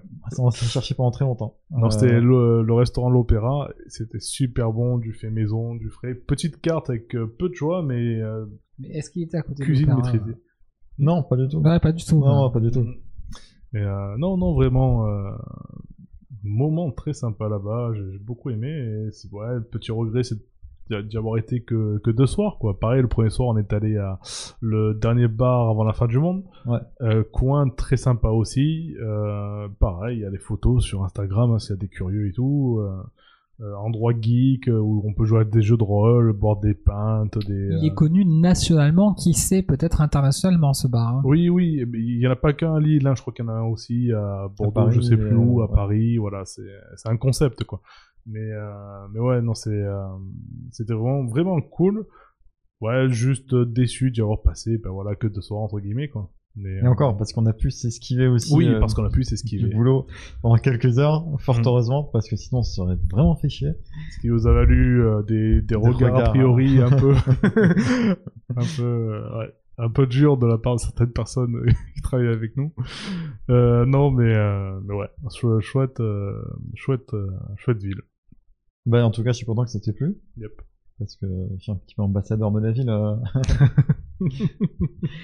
ouais, non, mais ouais, c'était vraiment cool. C'était- Même moi, ça m'a fait plaisir d'y retourner parce que mine de rien, même si mais, ma famille habite pas très loin, euh, c'est vrai que j'ai pareil comme comme The Poop. Je vais pas forcément à Lille à chaque fois que je remonte dans le nord, quoi. Et euh, ça fait ouais, ça fait du bien de revoir Lille. Carrément. Bon, c'est Ah, très cool. Je vous C'est très euh, cool comme terrier kiff. Ouais, c'est tranquille. Ouais. Bah vas-y, The Poulpe. Allez, bon bah du coup moi je vais parler une fois n'est pas coutume d'un roman, d'un Ah. livre, d'un livre. Non, je, je, fais un petit peu différent aujourd'hui. euh. Je parle d'un recueil de nouvelles. Donc ça change beaucoup euh, de choses. Qui s'appelle euh, La ménagerie de papier. Et c'est écrit par Ken Liu, américain d'origine chinoise. Ouais, ouais, asiatique. Ouais, je- je- Et euh, bah, ce recueil de nouvelles et la nouvelle euh, éponyme, euh, du coup, a, a reçu tous les prix possibles et imaginables. hein. donc le Ah, prix c'est lui qui a écrit éponyme. J'en entends souvent parler. Euh, à chaque fois que je vais parler d'un Oui, livre, oui. je vais me flinguer le truc, quoi. Dès le début, dans la première minute, faut que je me méfie, quoi. Euh, il a eu le prix Nebula, il a eu le prix Hugo, le prix euh, World Award Fantasy et le prix Locus de la- du meilleur recueil euh, de nouvelles. Et euh, c'est composé donc de 19 nouvelles euh, qui sont très différentes et euh, qui touchent à des genres et des temporalités. euh, donc on est à la fois dans le passé, dans le présent ou dans le futur. Euh, ça peut être des nouvelles qui sont très euh, fantasy-like ou, euh, ou très SF au contraire, voire un peu fantastique. Même il y en a une que c'est un- une espèce d'enquête policière. Donc euh, donc il y a, vraiment c'est un petit touche à tout quoi. Euh, et la première chose que je me suis dit en lisant toutes ces nouvelles, euh, je vous le montrerai là, je l'ai apporté dans mon sac, enfin peut-être que c'est un peu loin là, euh, c'est qu'on a envie de voir d'en savoir plus. C'est-à-dire chaque nouvelle en fait te dit putain j'aimerais bien avoir un, développement en roman complet, un univers, voire euh, et tu t'aperçois au fil de la lecture, euh, notamment pour la partie un petit peu science-fiction, que les nouvelles elles tissent des liens, que ce que tu as lu au tout début, qui se passait dans le présent. en fait, ça a un impact sur une nouvelle qui, qui, a, quelque chose un petit peu de, de l'air du temps du problème à trois corps. C'est-à-dire un petit peu sur euh, quelle serait la destinée des- de l'humanité sous les étoiles. Et, euh, et c'est aussi passionnant, avec une petite touche euh, différente, c'est-à-dire que là où le problème à trois corps et, et c'est la suite travaille vraiment aussi sur l'aspect scientifique. Là, c'est moins forcément euh, le plus important. Le plus important, c'est un petit peu l'interaction justement euh, sensible entre humain et technologie. Et euh, l'écriture de, de Ken Liu est très, touchante, très émouvante à, à, à ce- à cet égard-là. On, a par exemple effectivement la nouvelle euh, La ménagerie de papier, donc celle qui a été éponyme. Euh, L'histoire, en fait, c'est un. On dirait peut-être que presque qu'elle est autobiographique. C'est un enfant, en fait, qui a sa mère qui est asiatique. euh, Enfin, je sais plus si elle est chinoise ou co- coréenne ou vietnamienne, je sais plus exactement. Je crois qu'elle euh, voilà, elle est chinoise. Et, euh, ou japonaise, j'en sais rien. non, parce qu'elle lui fait faire. Thaïlandaise? Vietnamienne? C'est vraiment raciste. hein. Coréenne? Non, je l'ai lu il y a pas longtemps, ça craint. Euh, elle lui fait des origamis. Donc, euh, elle lui fabrique des origamis. Euh, Ouais. Et du coup, en fait, euh, son père, lui, est américain. Donc, du coup, il a cette double culture et au début, il se sent assez proche euh, de sa mère, sauf que sa mère, elle parle jamais la langue euh, anglaise. Et ces, origamis, en fait, c'est des véritables compagnons de jeu de son fils, en fait, du, personnage qui raconte l'histoire ils prennent vie, donc c'est l'aspect un peu fantastique. Donc du coup, il faut, imaginer des origamis qui courent partout comme des animaux de compagnie, quoi. Et notamment un fameux tigre. Et au fur et à mesure que la nouvelle se fait, il s'éloigne un petit peu de cette culture-là de sa mère, en fait, et euh, du coup, il rompt un petit peu son lien. Et il y a beaucoup de choses un petit peu comme ça, en fait, qui euh, mettent les, êtres humains dans une situation euh, qu'on pourrait vivre, mais face à des choses que qui sont pas prêts à vivre. Par exemple, effectivement, qu'est-ce que vous feriez si d'un seul coup une des nouvelles traite de ça? Vous avez la possibilité d'avoir une espèce de jeunesse éternelle, de vous rajeunir en permanence, sauf que votre euh, compagnon ou votre compagne ou vos enfants en fait décident de faire le choix inverse. Hmm. Donc ça, ça pose des questions un petit peu de, à la fois de société, à la fois individuelle, et euh, on partage vraiment ce quotidien des personnages euh, face à ces avancées euh, technologiques ou face à des cultures ou des, des choses très différentes. Et euh, je, je trouve ça assez d'actualité dans la façon, dans les virages que l'on prend justement vis-à-vis de la technologie. Euh, on pense au métavers ou à des trucs comme ça, effectivement, ou aux réseaux sociaux.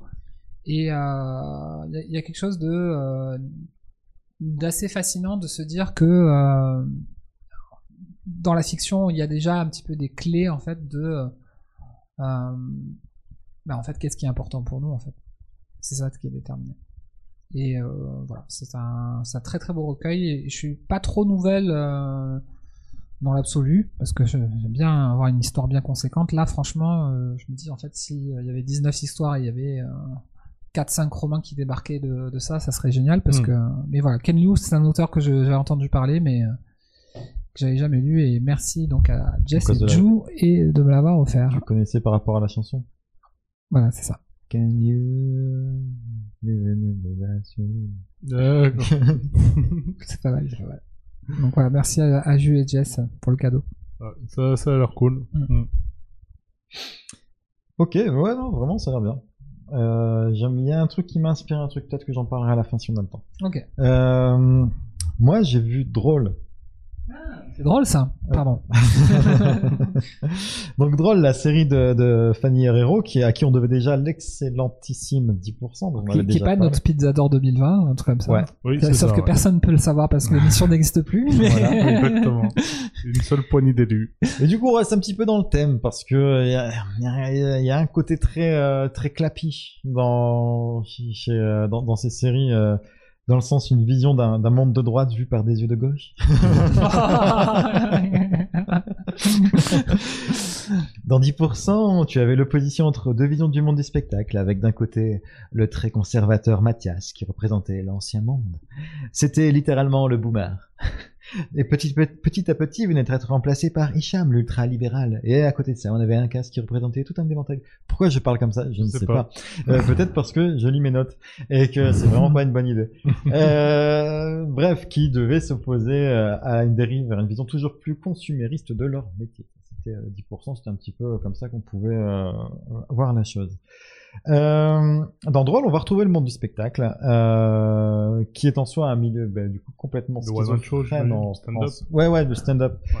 Parce que c'est un milieu un- un- qu'on va, c'est un milieu intellectuel qu'on va peupler d'artistes qu'on va associer généralement à une mouvance un peu sociale, alors qu'il s'agit, comme partout ailleurs, d'une industrie qui, bah, qui doit en permanence forma- se formater pour correspondre à un produit commercial vendeur. C'est un, c'est un sujet qui est abordé frontalement dans la série avec euh, une artiste, par exemple, à qui on demande, donc euh, Aïssatou, à qui on demande de censurer une partie de son sketch pour ne pas froisser les segments qui se sentiraient visés par sa critique. Je- je- ça ressemble beaucoup à ce qu'on a, de ce dont on a parlé tout à l'heure. Hein. Euh, Hmm. c'est, les mêmes gens. Euh... Ils sont virtuellement de. Voilà. Voilà. Euh, Et donc oui, donc bah, comme dans 10%, on va, on va, on- il s'agira pas d'opposer vraiment euh, deux mondes, mais plutôt de pouvoir, de voir comment ils se mélangent et comment ils peuvent s'enrichir les uns les les autres si on dépasse ces préjugés. Euh, Ouais, parce que la gauche, la droite, euh, au voilà. final. euh, On a donc ça, ça, on enfonce un peu le clou avec euh, un personnage, le personnage principal qui s'appelle Nézir, qui tombe amoureux et c'est- et c'est mutuel d'Apolline, une petite bourgeoise euh, qui. Je crois que c'est c'est ça qu'il y a comme petit euh, sketch d'introduction quand tu regardes sur Netflix. euh, Ah, peut-être, Ouais, où il, il lui livre des pizzas ou un truc comme ça. Non, Oui, non, il lui ramène ça. un truc il en lui fait. ramène son, son bracelet et... Et- sa mère le prend pour un livreur de pizza. Ah, ouais, un truc comme ça. ouais, un truc comme ça. Euh, oui, oui, voilà. Et donc, euh, bah, oui, alors, euh, pourquoi je parle de vision de gauche Parce que clairement, le, la, le, la, la, les, gens qui sont un petit peu bourgeois, un peu huppés, euh, sont vraiment, euh, enfin, c'est vraiment une caricature. Tu vois, t'as des, mais ça peut être quelquefois il y a de, de manière très frontale et quelquefois de manière un petit peu plus insidieuse au détour d'une petite euh, remarque, d'un petit, ce qui était dialogue. intéressant avec le personnage de Mathias, c'est que du coup, euh, quand on le prend au début de la série, effectivement, c'est un personnage qui est extrêmement lisse en fait, Oui, oui. et qui finit par vraiment s'étoffer. mais effectivement, il, il est là pour représenter. Il m'a toujours fait penser au patron du Medef, tu vois. Oui, c'est ça. c'est- vraiment. le- Alors que je trouve que c'est un personnage euh, très sympa, par, euh, enfin Ouais, très qui intéressant. devient- ouais, Après, il, a- finalement, il est influencé aussi pas mal par sa maîtresse. Ouais. Euh, c'est vrai. C'est vrai. Bah, c'est bien que vous- du coup vous avez tous, vous avez tous, bah oui, on avait tous regardé, je suis con. Oui. avait- C'est à. Pizza d'Or 2020, n'oublie C'est vrai, c'est vrai. Bah, donc si vous avez aimé, oui, vous retrouverez le même genre d'ambiance dans, dans Drôle. Alors drôle, euh, alors parce que oui, quand je dis ça comme ça, on a l'impression que c'est un truc politique et tout, pas du tout, hein, c'est très léger. Euh, ça parle d'une bande de jeunes qui, qui font du stand-up, c'est très drôle, très léger, très, euh, la critique qui, par- qui participe à l'intrigue est traitée de manière très feel good. C'est même s'il y a des petits moments un petit peu tendus, un petit peu, ça, ça, dure, ça dure jamais très longtemps. Très longtemps, c'est vraiment de, c'est une bonne ambiance. Euh, du coup, ça raconte l'histoire de Nézir, un mec qui fait du stand-up depuis quelques années sans avoir trop percé et qui rencontre Apolline, une meuf qui, euh, bah, va, qui se laissait séduire par, l'appel de la scène et qui va commencer à faire ses premiers pas dans le stand-up euh, sans prévenir ses parents. Autour d'eux, bah, il y a Aïssatou qui, elle, va, avec un sketch qui fait un peu le buzz, connaître un succès du jour au lendemain, phénoménal, euh, va, va- qui va se retrouver bombardé sur les plateaux de télé, etc. Et inversement, un autre mec, Bling, qui euh, lui est un comédien qui a connu le succès avant et qui se retrouve complètement en perte de, de vitesse. Enfin, il, est, en- il tombe en disgrâce même, carrément. Enfin, je veux dire, il se fait huer par, par, ses salles. Alors, qu'il est dans, dans- dans sa propre salle, à lui, il a un restaurant qui sert de, de scène ouverte et il se fait euh, virer de, scène. Et, et donc voilà, bah, c'est ces cinq euh, atomes autour de qui, qui, qui viennent se, se percuter et se bousculer pour entraîner des réactions et, et c'est la friction de ces cinq éléments qui euh, générera la- l'intrigue de la saison 1. Euh, Il y a que six épisodes. C'est très Ah oui. très court. Ah ouais, C'est extrêmement frustrant. beaucoup plus, plus étoffé que ça en termes de, Ça de passe. Très très vite. Et c'est vraiment très bien. Il y a, c'est très drôle, mais il y a aussi des feels. Du genre, si vous n'avez pas un frisson pendant le coup de téléphone à l'Olympia, c'est que vous êtes mort. Voilà. Donc moi je vous C'est que recommande. rien ne te parcourt dans les films. Voilà, je vous recommande chaudement drôle. J'ai trouvé ça vraiment, vraiment top. Et j'ai j'ai très envie d'avoir une saison 2 euh, très rapidement, le plus rapidement possible. Putain, c'est chiant, tourneur, fraiseur, le travail à la chaîne. Explique Bertrand à son professeur de CPPN. Je vais pas passer ma vie à bosser pour pas un rond. Ah bah oui, mais bon, tu ne fais pas des efforts, ce ne sont pas les efforts qui vont te faire. Semaine prochaine, y a un luthier qui me prend en formation. Explique Bertrand au psy de l'armée du centre de sélection. Avec ce métier, j'ai découvert une passion. Ah bah ouais, mais bon, tu vas voir, l'armée ça forge le caractère. Et on n'a jamais tué personne que je sache. Si je roule trop vite, euh, c'est que j'ai 5 heures euh, pour faire Paris-Béziers. Explique Bertrand au policier en train de verbaliser. Si vous prenez le camion, qu'est-ce que je vais dire au patron? Ah bah ouais, mais bon, faut pas le prendre sur ce ton-là, monsieur. hein. Vous faites votre métier, je fais mon métier. Hein. Je vous en prie, laissez-moi le temps, je viens de me faire licencier. Explique Bertrand à son banquier conseiller financier. Si vous fusez mon chèque, on va me virer de ma maison. Ah bah oui. mhm. Mais bon, si vous voulez, une banque c'est une banque, comment vous dire Une banque c'est une banque, si vous voulez. Putain Bertrand t'es chiant, Bertrand t'es plus comme avant. Explique les pouces de Bertrand à Bertrand Zappan. Bon, ben c'est parti pour la revue pizza. Alors, euh, alors cette fois-ci, on n'a pas enregistré chez The Pulp, hein, pour changer un peu de ces derniers mois, j'ai envie de dire.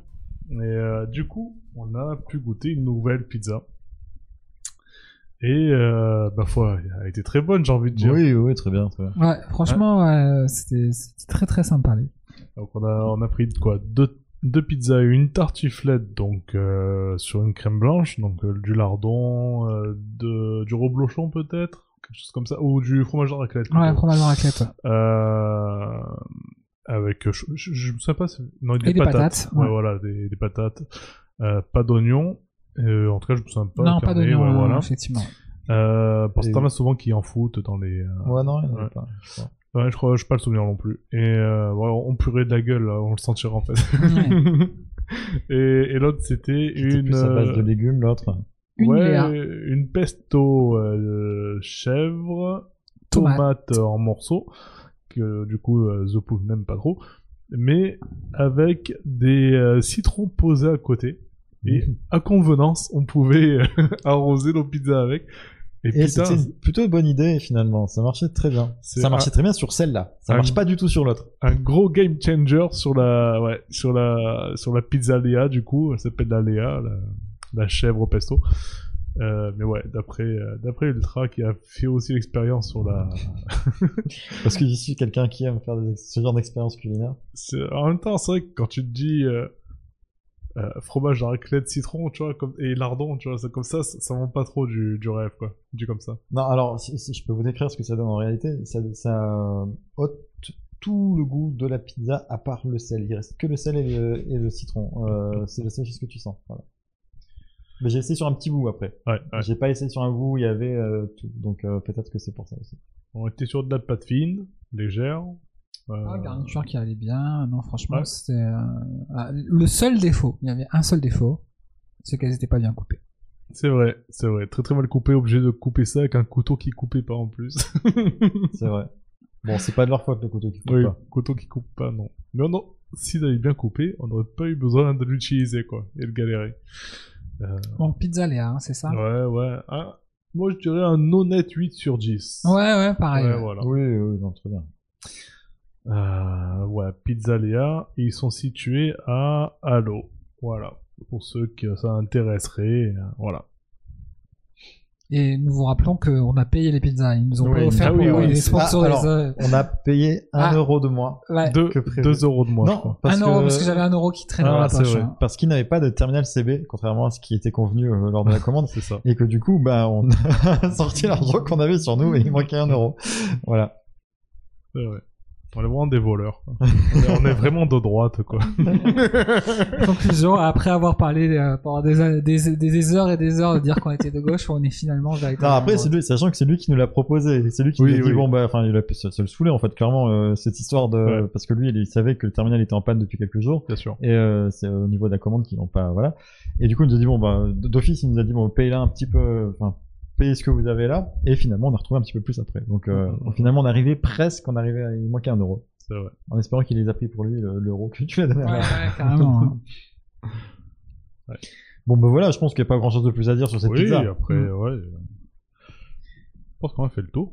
Ouais. Je pense qu'on est arrivé à la fin de cette émission, a priori. hein. Alors, si vous voulez, j'ai une- un truc. En fait, c'est- ton histoire de tout à l'heure. ton- Vous avez 5 minutes ou pas Bah ouais, bah ouais, ouais, Les auditeurs, auditrices, vous avez hein. 5 minutes ou pas? J'attends de voir vos réponses dans le chat. Euh, euh, Il y a des gens qui vont dire, attends, il y a moyen de voir ça en direct Seulement les mardis sur Twitch. C'est vrai. Et pas tous les mardis. Pas- 3 mardis sur 4. C'est ça, les trois premiers mardis de chaque mois. Sauf les amis bisextiles. Si on commence à rentrer sur ça. Sauf si ça tombe un 28 février. Ou pas pendant les vacances non plus. Mm. Bref, oui, tout à l'heure, tu disais, il y a une des nouvelles qui interroge euh, qu'est-ce que tu fais si tu décides d'être, euh, de vivre éternellement et que bah, tes proches ne le font pas? Et ça m'a rappelé vite fait vaguement un dilemme que j'ai posé à mes collègues de travail cette, il y a la semaine, la semaine dernière, avant de partir. à Il y a pas longtemps, là. il y a pas longtemps. Parce qu'en fait, il faut savoir que je suis une personne qui aime poser ce genre de dilemme à midi quand on mange pour que tout le monde réfléchisse en mangeant et que surtout beaucoup, la plupart des gens ferment leur gueule et euh, dont un certain Jean-Marc et, Pour ne pas le nommer. donc, et hein. réfléchissent à son dilemme plutôt que de nous bassiner avec Macron. Euh, Ah ouais, il vous a bassiné avec Macron? Oui, ça ou les prêts immobiliers ou j'en sais D'accord. Enfin, C'est- il a toujours un avis sur tout. pour ça que Et je suis il est content toujours de- mauvais son avis. C'est pour ça que je suis content d'être là que deux jours par semaine. Bref. Euh, donc, habituellement, mes dilemmes, c'est des trucs à la con. C'est du genre, euh, alors, qu'est-ce, qu'est-ce que tu acceptes euh, ce, ce truc, ce deal, si on te donne, par exemple, euh, 4 euros à chaque fois que tu vas faire pipi, mais à chaque fois que tu vas faire pipi, il y a un mec qui sort sa tête des toilettes qui fait miam miam miam miam miam. voilà, ce genre de truc. C'est complètement con. Ouais. Et là, je me suis dit, j'étais très content de moi parce que j'en ai trouvé un et je pensais pas que ça marcherait. J'en ai trouvé un où je me suis dit, ah, ça va, c'est un petit peu plus psychologique que d'habitude. Et euh, peut-être que ça va être dur. Euh, j'avais aucun, doute. Je me suis dit, ça va être oui ou non, mais ça va, ça va pas aller plus loin que ça. Finalement, si, ça, ça a dérivé sur des discussions intéressantes. Le le suivant, et je vous le propose, et je vous invite à y réfléchir. Vous avez la possibilité, pendant un an, non, pardon. Ah, j'aurais pas dû le dire. Bon, tant pis, je vous ai spoilé. Vous avez la possibilité, là, maintenant, vous dites, vous choisissez n'importe quelle personne vivante actuellement dans le monde. D'accord? Cette personne tombe immédiatement amoureuse de vous. Vous vivez ensemble dans un endroit reclus où vous avez tout ce qu'il faut pour votre, votre confort. Vous êtes bien, vous n'avez besoin de rien, vous avez tout ce qu'il vous faut. Vos euh, proches ne sont pas inquiets pour vous de vous voir disparaître parce qu'ils ont une raison de savoir que vous avez disparu. Si vous êtes marié, si vous avez une copine ou quoi, elle ne saura jamais ce qui s'est passé.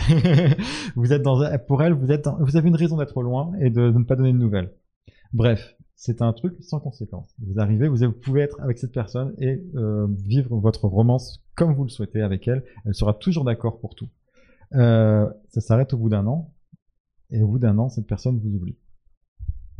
Oh, chaud. Ça- c'est- certains films en- s'en ont parlé. Alors c'est ce qu'on m'a dit, thématique. ouais, Ouais, c'est ce qu'on m'a dit ouais. récemment. On m'a dit, bah il y a un film qui, euh, qui parle un peu de ça.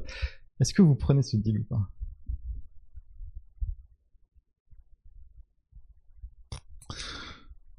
Ah, hmm, non. Bah, en fait, c'est deux philosophies de la vie qui, euh, qui Ben, s'affrontent. hein. C'est ça qui est intéressant. C'est c'est un peu ça. Dans, dans les réactions, alors j'ai des réactions qui m'ont étonné, c'est que beaucoup de mes collègues qui sont habituellement très euh, pas très philosophes euh, m'ont dit non, c'est dur, c'est la pire, c'est le pire truc au monde. Tu vas tomber amoureux de cette personne et euh, au bout d'un moment elle t'oublie, t'as plus aucun moyen de, enfin c'est- horrible. C'est la, la, c'est la pire punition au monde. Sauf, il y a Monsieur le, comment il s'appelle, le Seigneur de Cavaillon. le Seigneur de Cavaillon, Ah, je le vois venir. le Seigneur de Cavaillon, dit,